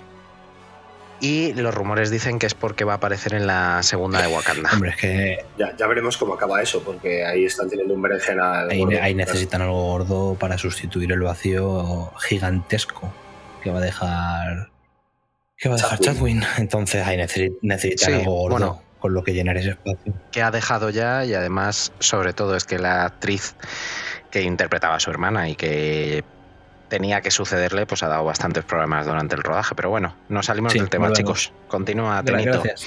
continúa con la persecución de Wanda Pues bueno, lo que decíamos de la persecución, aquí eh, podemos ver. Yo veía un homenaje, Gaijin ve otro, yo creo que los dos son válidos, porque eh, empieza a perseguir a Strange, a, a Christine y a América Chávez por pasillos. espera que eso eso eso te lo te lo te lo resumo también un poquito te ayudo con el resumen que es que América al final consigue convencer a Christine que la Claro. libere de la celda y extraño consigue convencer a Christine de que les ayude a los dos a escapar y les cuenta a Christine que su extraño, por si alguna vez él acababa irrevocablemente volviéndose malo, dejó un acceso en esa base de los Illuminati al libro de Visanti para que lo pudieran solucionarlo. Y entonces les empieza a conducir a los dos hacia el libro de Visanti para escapar de Wanda y vencerla a la vez. Perfecto, perfecto. Es que, es que eres un máquina. Eh, A eso estamos. Esto es trabajo en equipo, Tenito. Eso es. Fíjate, ¿eh? me acordaba de la persecución por los pasillos y no me acordaba del detalle importante, que es que iban a, a pillar el libro de los Visanti. Entonces, van por los pasillos, van cerrando puertas, van pegando cosillas y la otra va detrás. La Escena otra, maravillosa, eh, eh, por otro lado. O sea, ambientación Raimi, Claro. ambientación Raimi 200%. Claro, aquí tenemos a, Wanda ya coja porque aunque ha vencido Illuminatis a Ultrones o lo que sea y demás, también ha recibido, también la han dado. Entonces vemos una mujer ahí que va con la pata rastra eh, para, para Gaijin. eh, podía ser referencia a Terminator y eh, para mí puede ser referencia a otra película de terror que además, viendo que va de Carrie, seguimos por esa línea y puede ser la persecución de Jack Torrance a Danny en el laberinto donde también me acojo. Puede ser, sí. Entonces, tiene esos detallitos que por eso yo alguna vez he preguntado, ¿qué te ha gustado más, Doctor Extraño o Raimi? que, al final, que al final creo que la clave. Eh, ahí, en esa escena, eh, o sea, es agobiante ver cómo intentan pararla por, por activa, por pasiva, no lo logran. Eh, y sigue dándonos sustitos, porque aparece cuando menos te lo esperas, Joder. eh, con esa estética Hay, hay una en un Eh, momento, hay una en un momento que le cierran la puerta y están ahí esperando a que la reviente como ha reventado las 10 anteriores. Y está, la, está Y la cámara todo el rato con el contraplano, plano contra plano, plan- plano contra plano, la puerta a ellos, la puerta a ellos, la puerta a ellos. Y estás esperando que rompa la puta puerta y de repente te aparece por un lateral del plano. O sea, ese momento Sí, pero es y encima fantasía. te da una pista porque empiezan a caer Sí, gotas sí, del sí, techo sí, del túnel sí. cada vez más rápido, cada vez más gotas, cada vez más gotas y de repente, Es increíble. O sea, ese, ese momento es puro Raimi. Sí. Es ese momento. sí, sí, totalmente. Así que nada, bueno, al final eh, no, no recuerdo muy bien cómo la paraban. Creo que le, le tiran. Porque creo que esto está como debajo de un, de un río, de una presa, ¿no? Y al final creo que revientan Sí, el techo y le echan, rompe- le echan sí. el. ¿No? Algo Sí. así, ¿no? Le echan la presa encima, sí. Le dan la un presa bañito. encima. Porque como Sí. se había manchado la muchacha. Eh, no es la primera mujer que en el universo cinematográfico Marvel le cae una presa encima. No- no, en este sí, a lo mejor, pero en otros tenemos a, a una encarnación de Fénix que también le pasa. Sí. Cuando todavía no era. Eh, y al final acceden a la sala de. donde se meten en este espacio nexo para conseguir el libro de los Visanti. Que yo personalmente, cuando estaba en el cine, era como. Sí, por fin, cógelo. ¿Sabes? Porque lo tengo tan ligado al personaje, es algo tan icónico del personaje, igual que su capa o el ojo de Agamotto, que era de. ¿Cómo no lo tiene Y ya? es que es un power up para el personaje en el UCM muy grande, ¿eh? Tener ese libro. Hostia, es que creo que te da como 100.000 puntos de Sí, sí, experiencia. es que la gente se cree que la, la- la gema del tiempo que tenía era lo más top que tiene Doctor Strange. Y no.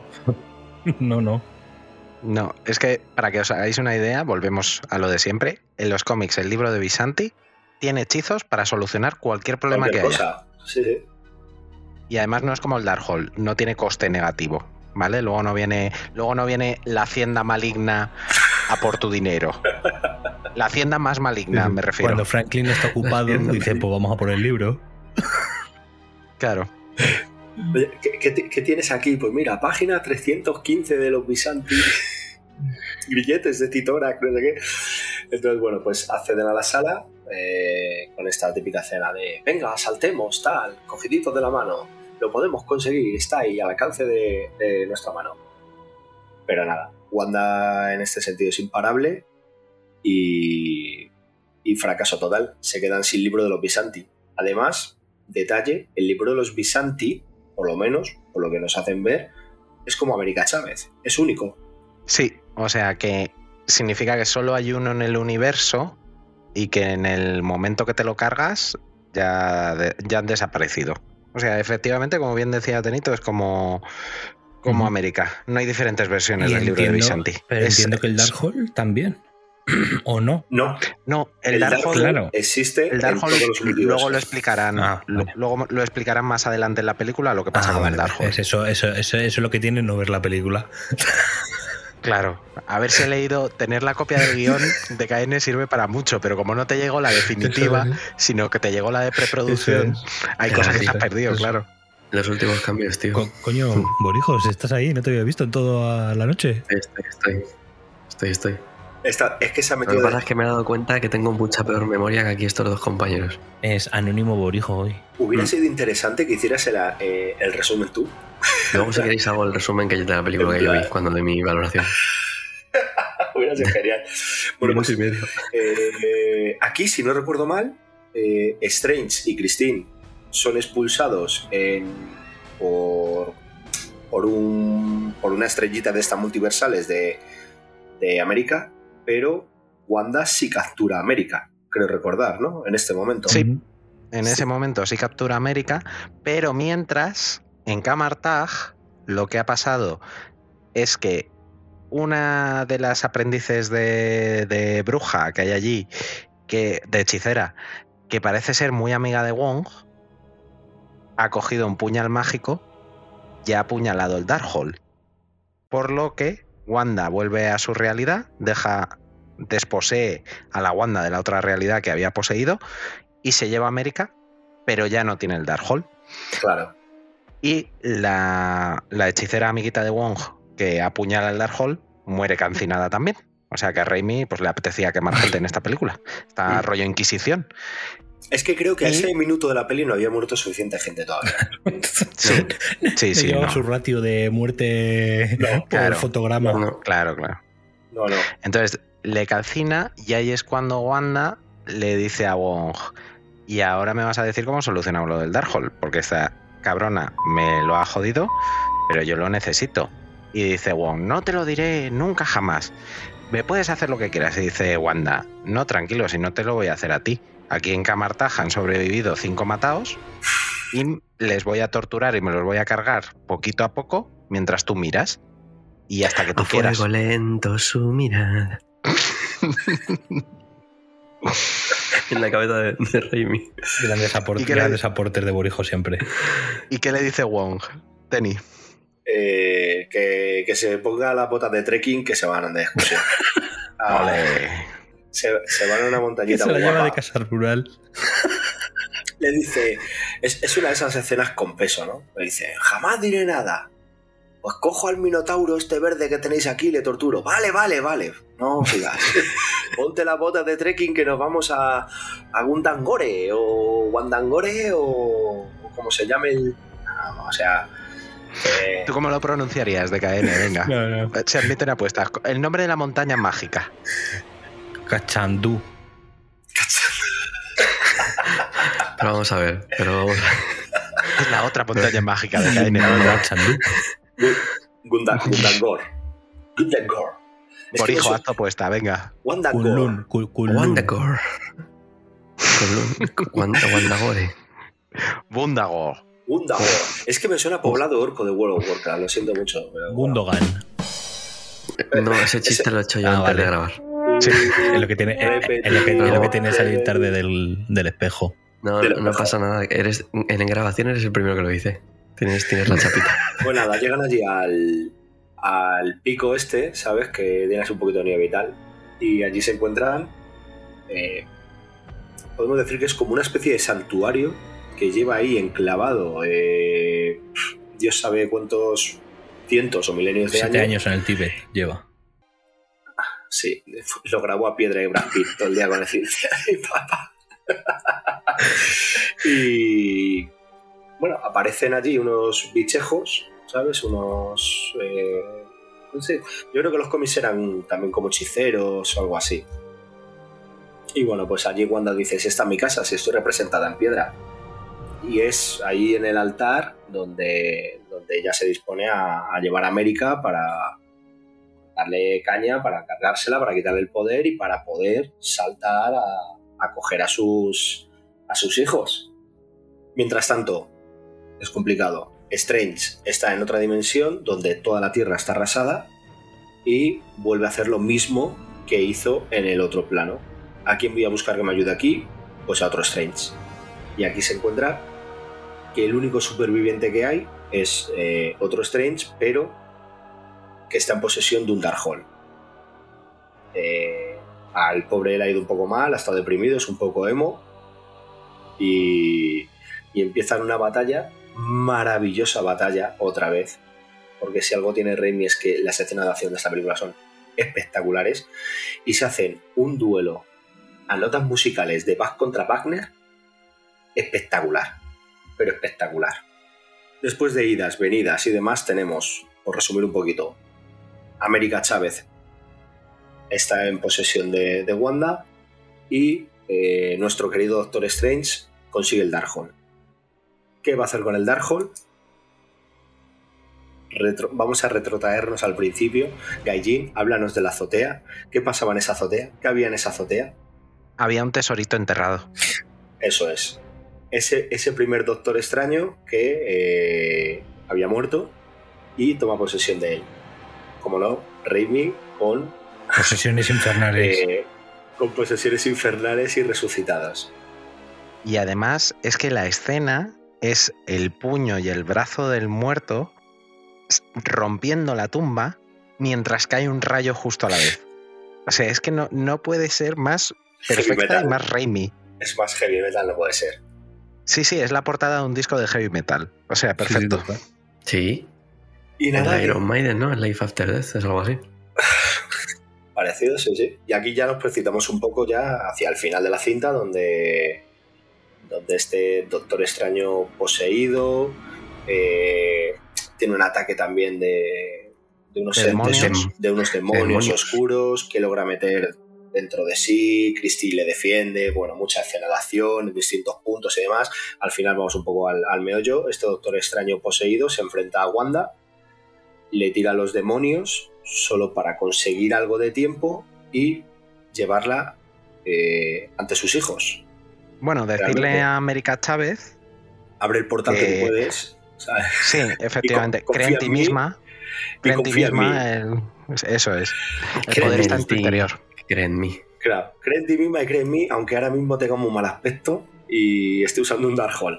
Eh, entonces, llevamos a la bruja escarlata ante sus hijos, ante sus aterradísimos hijos, que gritan buscando la protección de su madre, la cual está medio hecha polvo de las batallas que, que había tenido antes.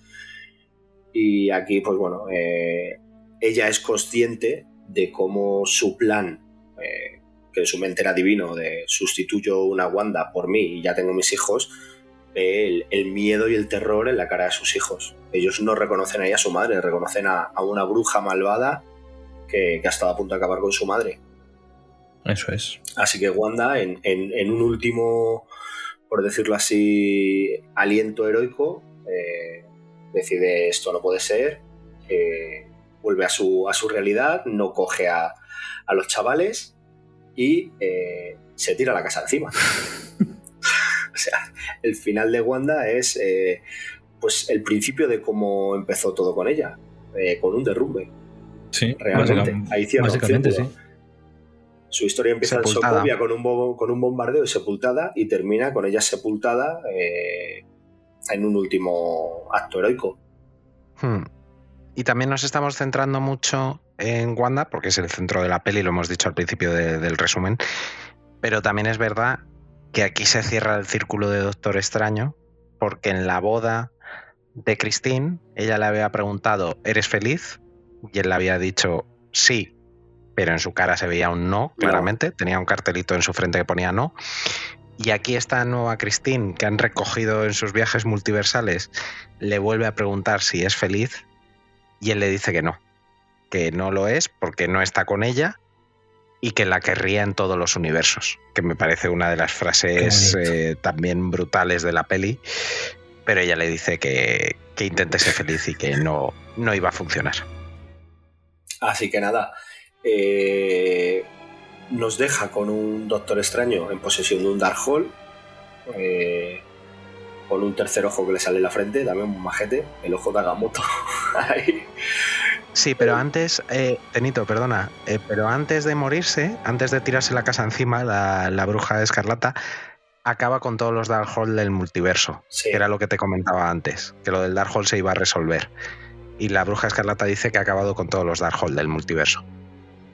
Así que nada, pues eh, aquí nos plantamos con, con un Doctor Extraño que recibe una cura de humildad, una cura de amor también. Eh, vemos cómo meten a América Chávez eh, a trabajar sus poderes. Interesante personaje Cómo, futuro. cómo reconoce al final de la cinta y es capaz de hacer reverencias al hechicero supremo, cuando durante toda la película se la tomó con plan, te voy a hacer yo reverencia a Won, por favor, venga, que soy yo, ¿sabes? Entonces, eh, le tenemos más humano, quizás, dentro de lo inhumano que es eh, haber estado en posesión del Darkhold y las posibles secuelas que le haya dejado. Eh, es curioso eh, en esto el personaje. Y ya, pues bueno, nos vamos al, al cameo final de la película Ay, ay, ay. eh, que nos aparece un personaje, nos presentan un personaje nuevo, en esta ocasión que no se había visto todavía ni en serie, ni en película, ni en animación, que es Clea. Eso es. Contarme, ¿quién es Clea para los que sois más versados en, en la magia? O la, la Clea señora. Es la señora, sí, sí, es la señora. Es la hija de Dormammu. es. Recordemos el ente multidimensional que era. A ver, Borijo, que tenías una aportación de valor. Lo noto, lo siento. ¿Dormammu? ¿Dormammu? ¿Dormammu? Hoy Conectamos, Dormammu Y poco. dormamos poco. co- conectamos con las gaunas. ¿Qué ¿Dormammu? tiene que decir las gaunas? Las Estoy aquí, Dormammu, gatita. Efectivamente, ese es el, Sí, Borijo, Borijo también es nuestro ente multidimensional, totalmente. Cumple bien el papel de Dormammu. Entonces es un ente- el ente multidimensional que vence el Doctor Extraño en la primera película gracias a la gema del tiempo. Sí. Es su hija y a la vez es la aprendiz y a veces amante del Doctor Extraño en la continuidad. En, un- en una relación un poco Sí, tóxica. sí, ¿no? aunque, aunque no os lo Sí. creáis, la, la hija del bicho ese asqueroso del final de la primera película es Charlize Theron, sí. ¿Cómo? Sorpresa. ¿Cómo? ¿Por qué? No, no lo sabemos. Que además tengo que decir, Charlize Theron, que tuvo un comportamiento horroroso porque a la semana del estreno subió ella misma en sus redes sociales su foto Sí. eh, peinada, maquillada y vestida como Clea y diciendo, hola, Oli. aquí está Clea del universo Marvel. Y digo, y a los que no la hayan visto la peli en la primera semana, que les jodan, ¿no? Eso pues es. ya está.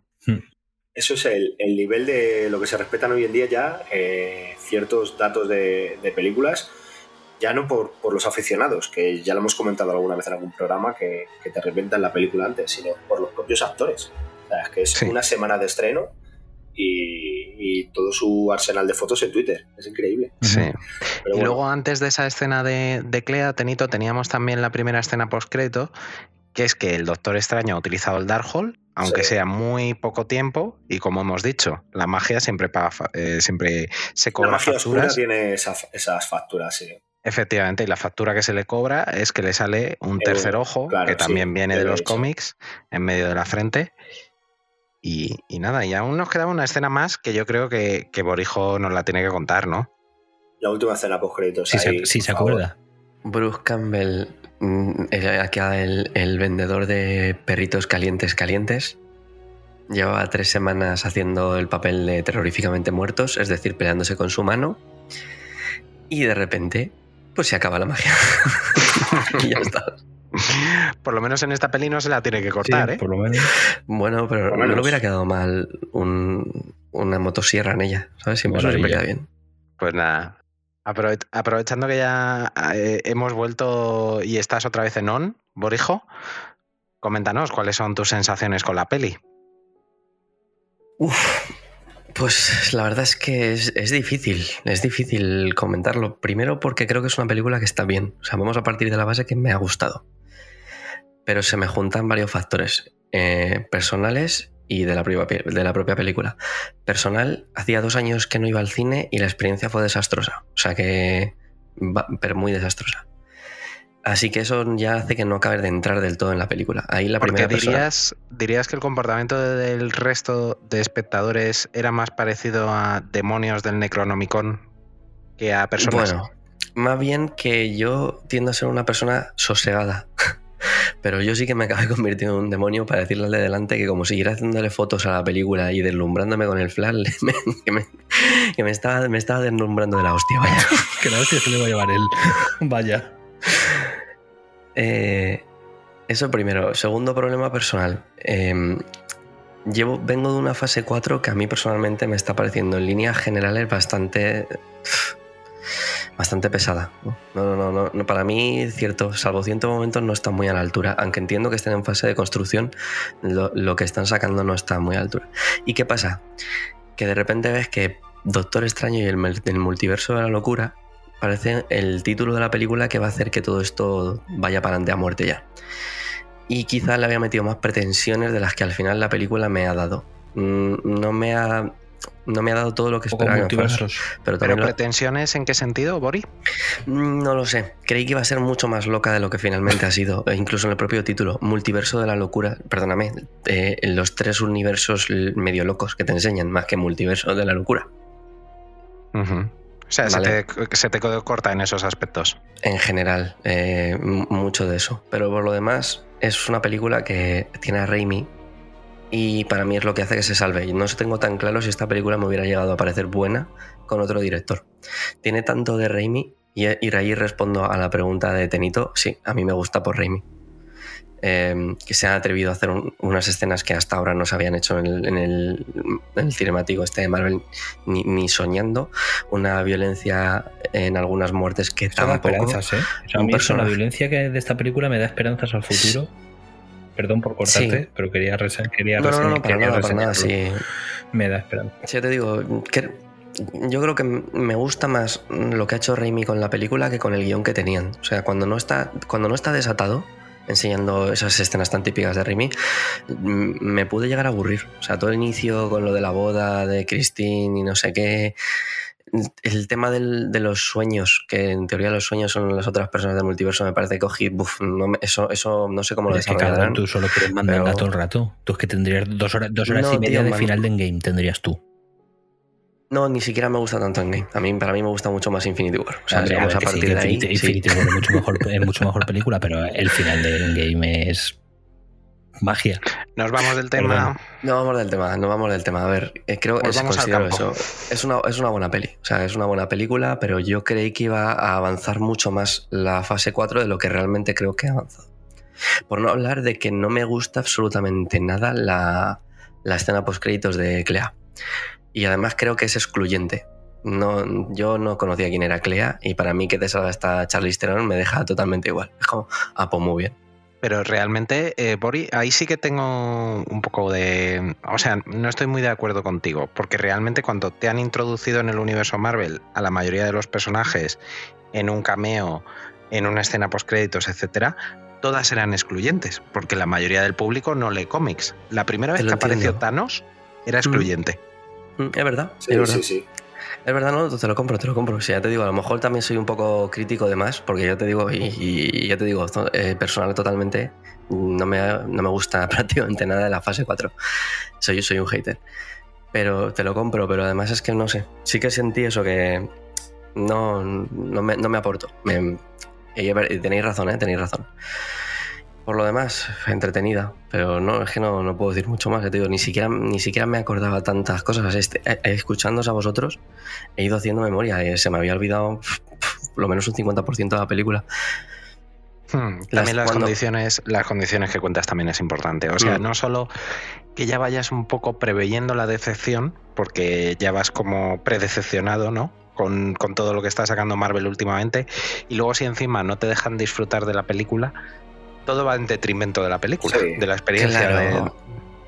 También, eh, eh, insisto, es que probablemente como película como tal, yo lo que vi y estuve atento, a mí me entretuvo. O sea, no se me hizo larga, no me pareció mala, está bien llevada.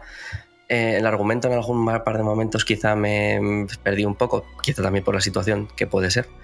Eh, también soy crítico con la fase 4 de que siento que efectivamente no hace falta ver WandaVision para poder ver la película y llegar a entenderla, pero gran parte de lo que hace Wanda viene, viene de WandaVision, o sea, del- de lo que le pasa en WandaVision con sus hijos. Y ahí también creo que es excluyente para alguien que solo vaya a ver las películas, que es mucha gente.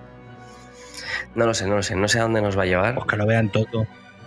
Es que se ha convertido en un trabajo.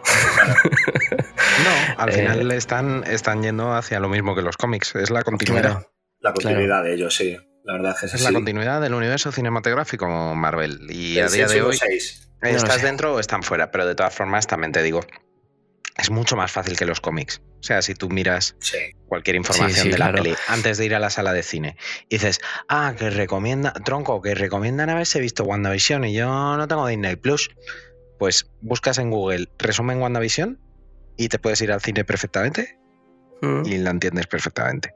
Sí, sí, o sea sí, que en ese sentido-. Tenemos que dar gracias que no hemos llegado a la complejidad, a la continuidad a de llegar. los cómics. Va a llegar. Ahora mismo, cada, prácticamente cada personaje que te están enseñando tiene su línea, van todos a su, a su bola. Sí, sí, sí. Y Acabaremos hecho- teniendo eventos de personajes. Sí, sí, sí, totalmente. El reinado del diablo o cualquier cosa. O, o cómo se llamaba el de Venom, que ahora no me acuerdo. Pero bueno, sí. Rey de Negro, El rey de negro, exacto. Sí, sí, Claro, luego- llegando. Lo he dicho, tampoco quiero extenderme, ya te digo, hay mucho, hay mucho tema personal aquí. Como la película a mí me ha gustado, pero sé que me ha gustado mucho más por los caramelitos que he ido cogiendo de Raimi y de lo que se han atrevido a hacer con ella, que a lo mejor con otro director no tengo tan claro. De hecho, en líneas generales me gusta más la 1 de Doctor Extraño que esta segunda Esta. parte. Claro que sí, pues eh, para eso estamos aquí. Y, eh, Bori, ¿escena o momento favorito de la peli? Buena, buena pregunta. Buena pregunta. Evidentemente es la. ¿Cómo se carga? Bueno, prácticamente cuando Wanda está desatada con. Pues, bueno, perdón, voy a, voy a explicarme bien. La bruja escarlata está desatada, desatada poseyendo a la Wanda del otro universo y revienta a los Illuminati, clarísimamente. Genial. Es, Genial. esa muerte, es a tope eso. Por darle un poco más de descanso a Tenito, que nos ha hecho un resumen que le ha llevado al hombre casi 45 minutos y que le ha, le ha secado el alma. Me, me he exprimido a tope para recordar. Es increíble, ¿eh? Yo, yo Casi, no sabía. casi- yo, yo- casi un mes después, ¿eh? es casi Sí, escena sí. por escena, tío. Yo no sé cómo lo has hecho. Digo, pero si yo no me acuerdo de. Y de repente dice, y cuando se empezó a hilar con lo que estaba pasando en Camartag y yo diciendo, pero ¿en qué idioma está eso? ¿Qué está diciendo? Por eso, por eso. Se ha hecho una, se ha hecho una esguince en la nariz. Vamos a, vamos a darle un poco de descanso. DKN, como la persona que no ha visto la película, pero más sabe de la película. o sea, es- me parece vergonzoso esto, pero te voy a preguntar, ¿qué te ha parecido la película? Pues señores, yo la parte que he visto de la película a mí me, ha gustado, debo reconocerlo. El tono muy San como hemos estado comentando, me parece muy acertado para el personaje y para lo que le querían contar. Y me parece también de celebrar, sobre todo ese tono ya pues en, dentro del universo Marvel, que se atrevan. Ya es motivo de celebración que al menos se atrevan con mejor o peor resultado, pero que se atrevan. Y luego, bueno, de lo poco que he visto, o sea, es muy impresionante, como decir, la escena de los Illuminati, cómo los introduce en ese momento de Xavier con la silla, me parece fantasía. Y yo sí me tengo que quedar con de lo que he visto, vale, vale, que es lo principal de la película. mm, Yo me quedo con ese momento de, de la pelea contra los Illuminati. O sea, me parece marav- maravilloso. Vaya, tiene dos votos, va con, va con mayoría esto. Tenito, Mm. ahora sí, vuelve a la acción. Sabemos que, que eres nuestro Modric, que te hemos agotado esta temporada, doy, pero yo doy. creo que puedes sacar un par de carreras todavía. Pues mira, si tengo que decir, te voy a decir lo, lo que más y lo que menos, quizás. Venga, dale. Lo que más en sí eh, es la acción que mete Raimi y el terror que mete Raimi. O sea, me gusta esta película, ahí coincido con Borijo, creo que tiene mucho de Raimi y me gana mucho. Entonces, el primer ataque a Camartag me parece espectacular. Eh, bueno, pues, todas las escenas de, lu- de pelea, la última con el otro aquí poseído, patatín, patatán, todo esto me parece excelente. Lo que menos me gusta es precisamente una cosa que ha señalado ya Gaijin, y es, tenemos unos Illuminatis que se han fundido a Thanos y que sabiendo que viene Bruja Escarlata, eh, su plan es nada. Es muy bonito ver los cameos de estos personajes, la presentación, se te ponen los pelos ahí de punta con la música de los X-Men de Xavier, aparece el eh, Mr. Fantástico, que es el que pide los fans, que ya veremos si vuelve o no vuelve, va, no sé qué, y, y te llena de emoción, pero luego lo piensas y dices, Ojalá. es lo que estamos diciendo, ¿no? De verdad, el hombre más inteligente supuestamente de este multiverso no tiene 315 planes contra, contra Bruja Escarlata. De verdad eh, son tan prepotentes que se enfrenten allá por separado. De verdad esta gente ha vencido a Thanos, que nosotros lo vimos en Infinity War contra otro grupo que tampoco era moco de pavo y joder, les tiraban lunas encima. Eh, entonces, cuando, cuando lo piensas fríamente, dices, bueno, esto, esto va a favor de, de lo que tú quieres hacer, pero como sentido sentido tiene cero. Es un recurso ¿Sabes? argumental, pero no va más allá. O sea, no, Claro. no, le, no le da una utilidad real en, Claro. el, en el argumento, en el guion. No le da una utilidad El real. problema, el problema es que no encaja con la escala de poderes actual del UCM. No, ni siquiera de la propia película, porque tenemos un grupo de Illuminatis que vence a Thanos, que hemos visto como es Thanos eh, a lo largo de, de dos películas. Que ojo, que también te digo, me gustaría ver a Thanos contra esta bruja escarlata. Que es que lo mismo le dura cinco Ya, minutos. ya, pero aquí no estamos hablando de Thanos contra esta bruja escarlata, estamos hablando de Thanos contra unos Illuminati, ¿sabes? Sí, Claro. pero me refiero que para intentar explicar un poco la diferencia de nivel, es a lo que me refiero, que a lo mejor es que esta bruja escarlata a, Thanos le coge y le revienta en un momento. Sí, pero de todas formas, sea como sea y sin meterlo, meternos en niveles de poder ni nada, queda ridículo presentar a personajes tan poderosos, tan potentes dentro del, del UCM, del universo Sí, que- y que mueran, y que mueran de forma y que tan mueran en menos de dos minutos, Claro. todos espectacularmente. Todos. La escena mola un montón y a los fans de los cómics nos ponen los pelos de punta, pero estoy totalmente de acuerdo con Tenito no que no tiene- es útil. No- no es útil porque es eh, como si de repente se juntan los Vengadores eh, y, y te los matas en dos minutos y se acaba todo el UCM. En plan, bueno, pues hemos sacado a alguien tan pepino que se va a cargar a todo Dios y aquí no hay remedio. Entonces, De hecho, es, es solución un poco de capítulo de What If. Que en What If pasaban esas cosas, de que de repente aparece Claro. Thanos y el, y el Ultron Visión con la gema le quema entero y ya está. Es que, es que parece que. Thanos en cualquier otro multiverso es un mierda que te le cargas en dos minutos, tío. Menos, menos Pero en este. este, que fíjate tú, salió el plan bien, colega, no sé cómo lo hizo, pero bueno, A lo mejor nuestros Vengadores eran un poco inútiles. a lo mejor también. A lo mejor es Estaban eso. desunidos en esa época. Habrá, habrá que preguntar en la agencia del tiempo de Estaban Loki. desunidos. Entonces, bueno, eso y luego, si me quiero partir la cabeza, una cosa que ya he comentado que es eh, lo de los sueños, a partir de ahora, a lo mejor este tema del multiverso, cómo lo llevas, cómo no lo llevas. Todos sabemos que esto va a acabar en Secret Wars, todos sabemos que todas las realidades van a confluir al final en una y se van a quedar con quien te dé la gana. ¿Sabes? Eh, a la hora de meter, es lo que estamos diciendo, no han metido los cuatro fantásticos de las otras alineaciones, de, de las otras películas que no son canon de este universo, pero sí metes al actor que encarna al de los inhumanos. Entonces, todo esto acabará en eh, mundos nacen, mundos mueren, me quedo con el que me da la gana y con los y con las agrupaciones que me da la gana y se acabó. Y ahí tendrás que dar un salto de fe, tenga sentido o no. Y ya está. Es que es la única manera de poder encajar Claro. todo. Totalmente. Así que nada. Pero bueno, en líneas generales es una película, yo creo que de esta fase, yo creo que es la que más me ha gustado. Yo diría que es la que más me ha gustado. La que más me aporta también a la hora de, de lo que están planteando para el futuro, ¿vale? Porque otras no, no me... O sea, Sanchi, por ejemplo, presentaba un personaje que en su escena post-crédito pues hablaba con Won y con Capitana Marvel, como en plan, bueno, ahora eres un grupo de élite, Con Bruce Banner, ¿no? Eh, Con Bruce Banner era así. Sí, bueno, con Bruce Banner, sí, pero vamos, que me da igual, que es al final te presento como diciendo, bueno, pues a lo mejor te llamamos un día porque pareces un tío majo y tal, ¿no? Pero, pero no, no. Te, he encar- encargado el móvil, por si tu acaso. amiga que se lleve el arco que va a morir la primera. Y, y porque estaría más, ¿sabes? Entonces, eh, esta por lo menos te suelta algo más de cara al futuro. De cara al futuro. Aunque ahora a lo mejor no lo veamos. eh, por, por- por tema de consistencia, como lo están dando, eh, lo que decimos de cómo lo hacen en Loki, de cómo lo han hecho aquí, de cómo lo hicieron en, es que yo creo- en Spider-Man, donde Kevin Feige ha reconocido que el hechizo de Strange sale mal no porque Peter Parker le distraiga, sino porque justo en ese momento Loki está rompiendo la línea temporal en su serie. Entonces, Es que aquí había, en esta película estaba planificado que apareciera Loki. De hecho, hay una escena rodada con él que no hemos visto. O sea que, bueno, Que yo lo que quería decir es que yo creo que se está dando poca importancia a lo importante que puede ser América Chávez en no mucho tiempo, porque con esa habilidad. claro. Eso puede ser, eh, vamos. claro, Sí, sí, o sí, sea, sí. es que ahora mismo da pie, da pie a abrir muchos portales a muchos Da sitios. pie, da pie a que hagan Vengadores y Liga de la Justicia. uy, uy, la pulsión, la pulsión. A Tenito le ha venido la pulsión. Antes, Le ha atacado la sí, pulsión. seguro que tenemos, seguro que tenemos antes la película que la reedición del cómic. Sí, Y para gusto mío, hinchará más el precio del cómic, que me dará igual porque no lo voy a vender nunca, pero bueno. Pues nada, chicos, yo también por, por rematar, eh, muy de acuerdo en lo que dice Tenito, me parece un recurso un poco fútil un recurso un poco por los loles, el de los Illuminati, y quizá haya sido lo que menos me ha gustado de la película.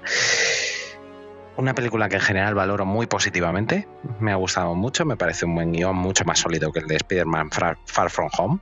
Ah, yo con Spider-Man me lo pasé gen- genial, pero creo que, que el guion, bueno, pues se podía escribir en una servilleta, más o menos, y, y me- y te sobraba espacio blanco por los lados y por arriba. Sí, era la excusa para el, el fanservice. En este por lo menos en vez de fanservice hay guion, eso sí.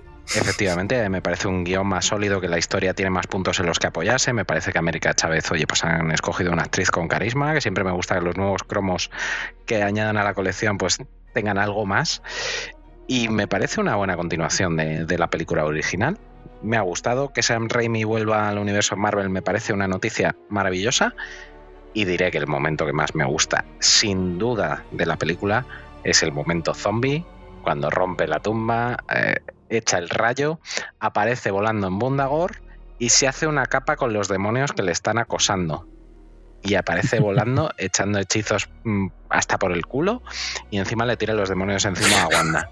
O sea, me parece algo de una imaginación que solo podía ser Raimi, porque además son sus demonios. O sea, no son eh, demonios que hayamos visto antes en el universo Marvel, ni siquiera en los cómics. Son el tipo de demonios que él metía en Evil Dead Sí, y en sí, sí. terroríficamente muertos, esos hechos de humo, pero con caras como de esqueletos y tal, y no sé qué.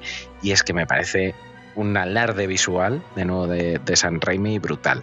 Y me parece de un valor enorme que se haya atrevido a meter esto y la lucha con las notas musicales en una película de Marvel. Me parecen dos momentos de auténtica genialidad. Sí, sí, sí. Sí, totalmente. Y nada, dicho esto ya llegamos al momento de las despedidas. América Chávez va a ir y va a devolveros a vuestros respectivos universos. Entonces, el último en llegar, el más terrorífico, DKN. ¿Pero por qué siempre soy el primero? bueno, señores, eh, ha sido un corto pero gran placer estar aquí con vosotros comentando esta película que no he visto. Gracias. Ya me espero a que salga en Disney Plus el mes que viene. Y poco más que añadir, que esperemos que los que la hayáis visto la disfrutaseis, que os haya gustado el programa y a los que no, pues que ya os habéis comido todos los spoilers y total que ya no paguéis la entrada de cine. Y nada, señores, pásenlo bien y recuerden, no te duermas insomne. Genial. Pues eh, continuamos con el maestro del Kung Fu Insomne, que hoy ha tenido un cierto periodo de intermitencia mientras le ayudábamos a recordar la película, el maestro Borijo. Pues nada, lo dicho. eh, una película entretenida, un buen regreso a la dirección también de Raimi. También estoy de acuerdo con lo que han comentado, que es la mejor de la fase 4, a pesar de que parezca que me he quejado, es que me parece la mejor de la fase 4, hasta ahora con diferencia. Y Menos mal. Sí, sí, os he dicho que es buena película. en ningún momento lo he negado. Y nada, por lo demás, poquito más. Eh, un placer haber estado con vosotros. La- es poca broma. O sea, yo la, la he visto y, y han hecho aquí un trabajo que os es increíble recomendando la película. Así que nada, mm, mis dieces a ellos. Y por lo demás, nada, espero haber sido vuestro alivio cómico de confianza. Si no os he hecho gracia, por lo menos podéis cagaros en mí como alivio. Así que buenas noches a todos, insondios. Grande, grande Bori, siempre en nuestro equipo. Y nada, nuestro MVP, el tío que más partidos juega en este equipo, el tío que hoy ha hecho una actuación espectacular. Le tenemos que dar una prima a este tío, porque se ha hecho Triple doble. Sí, sí, sí. Se ha hecho un resumen barra opinión barra de todo de la película espectacular. Nuestro amigo Tenito, que el día que abramos el canal de YouTube y llega esto con alguna peli, hunde a te lo resumo así nomás.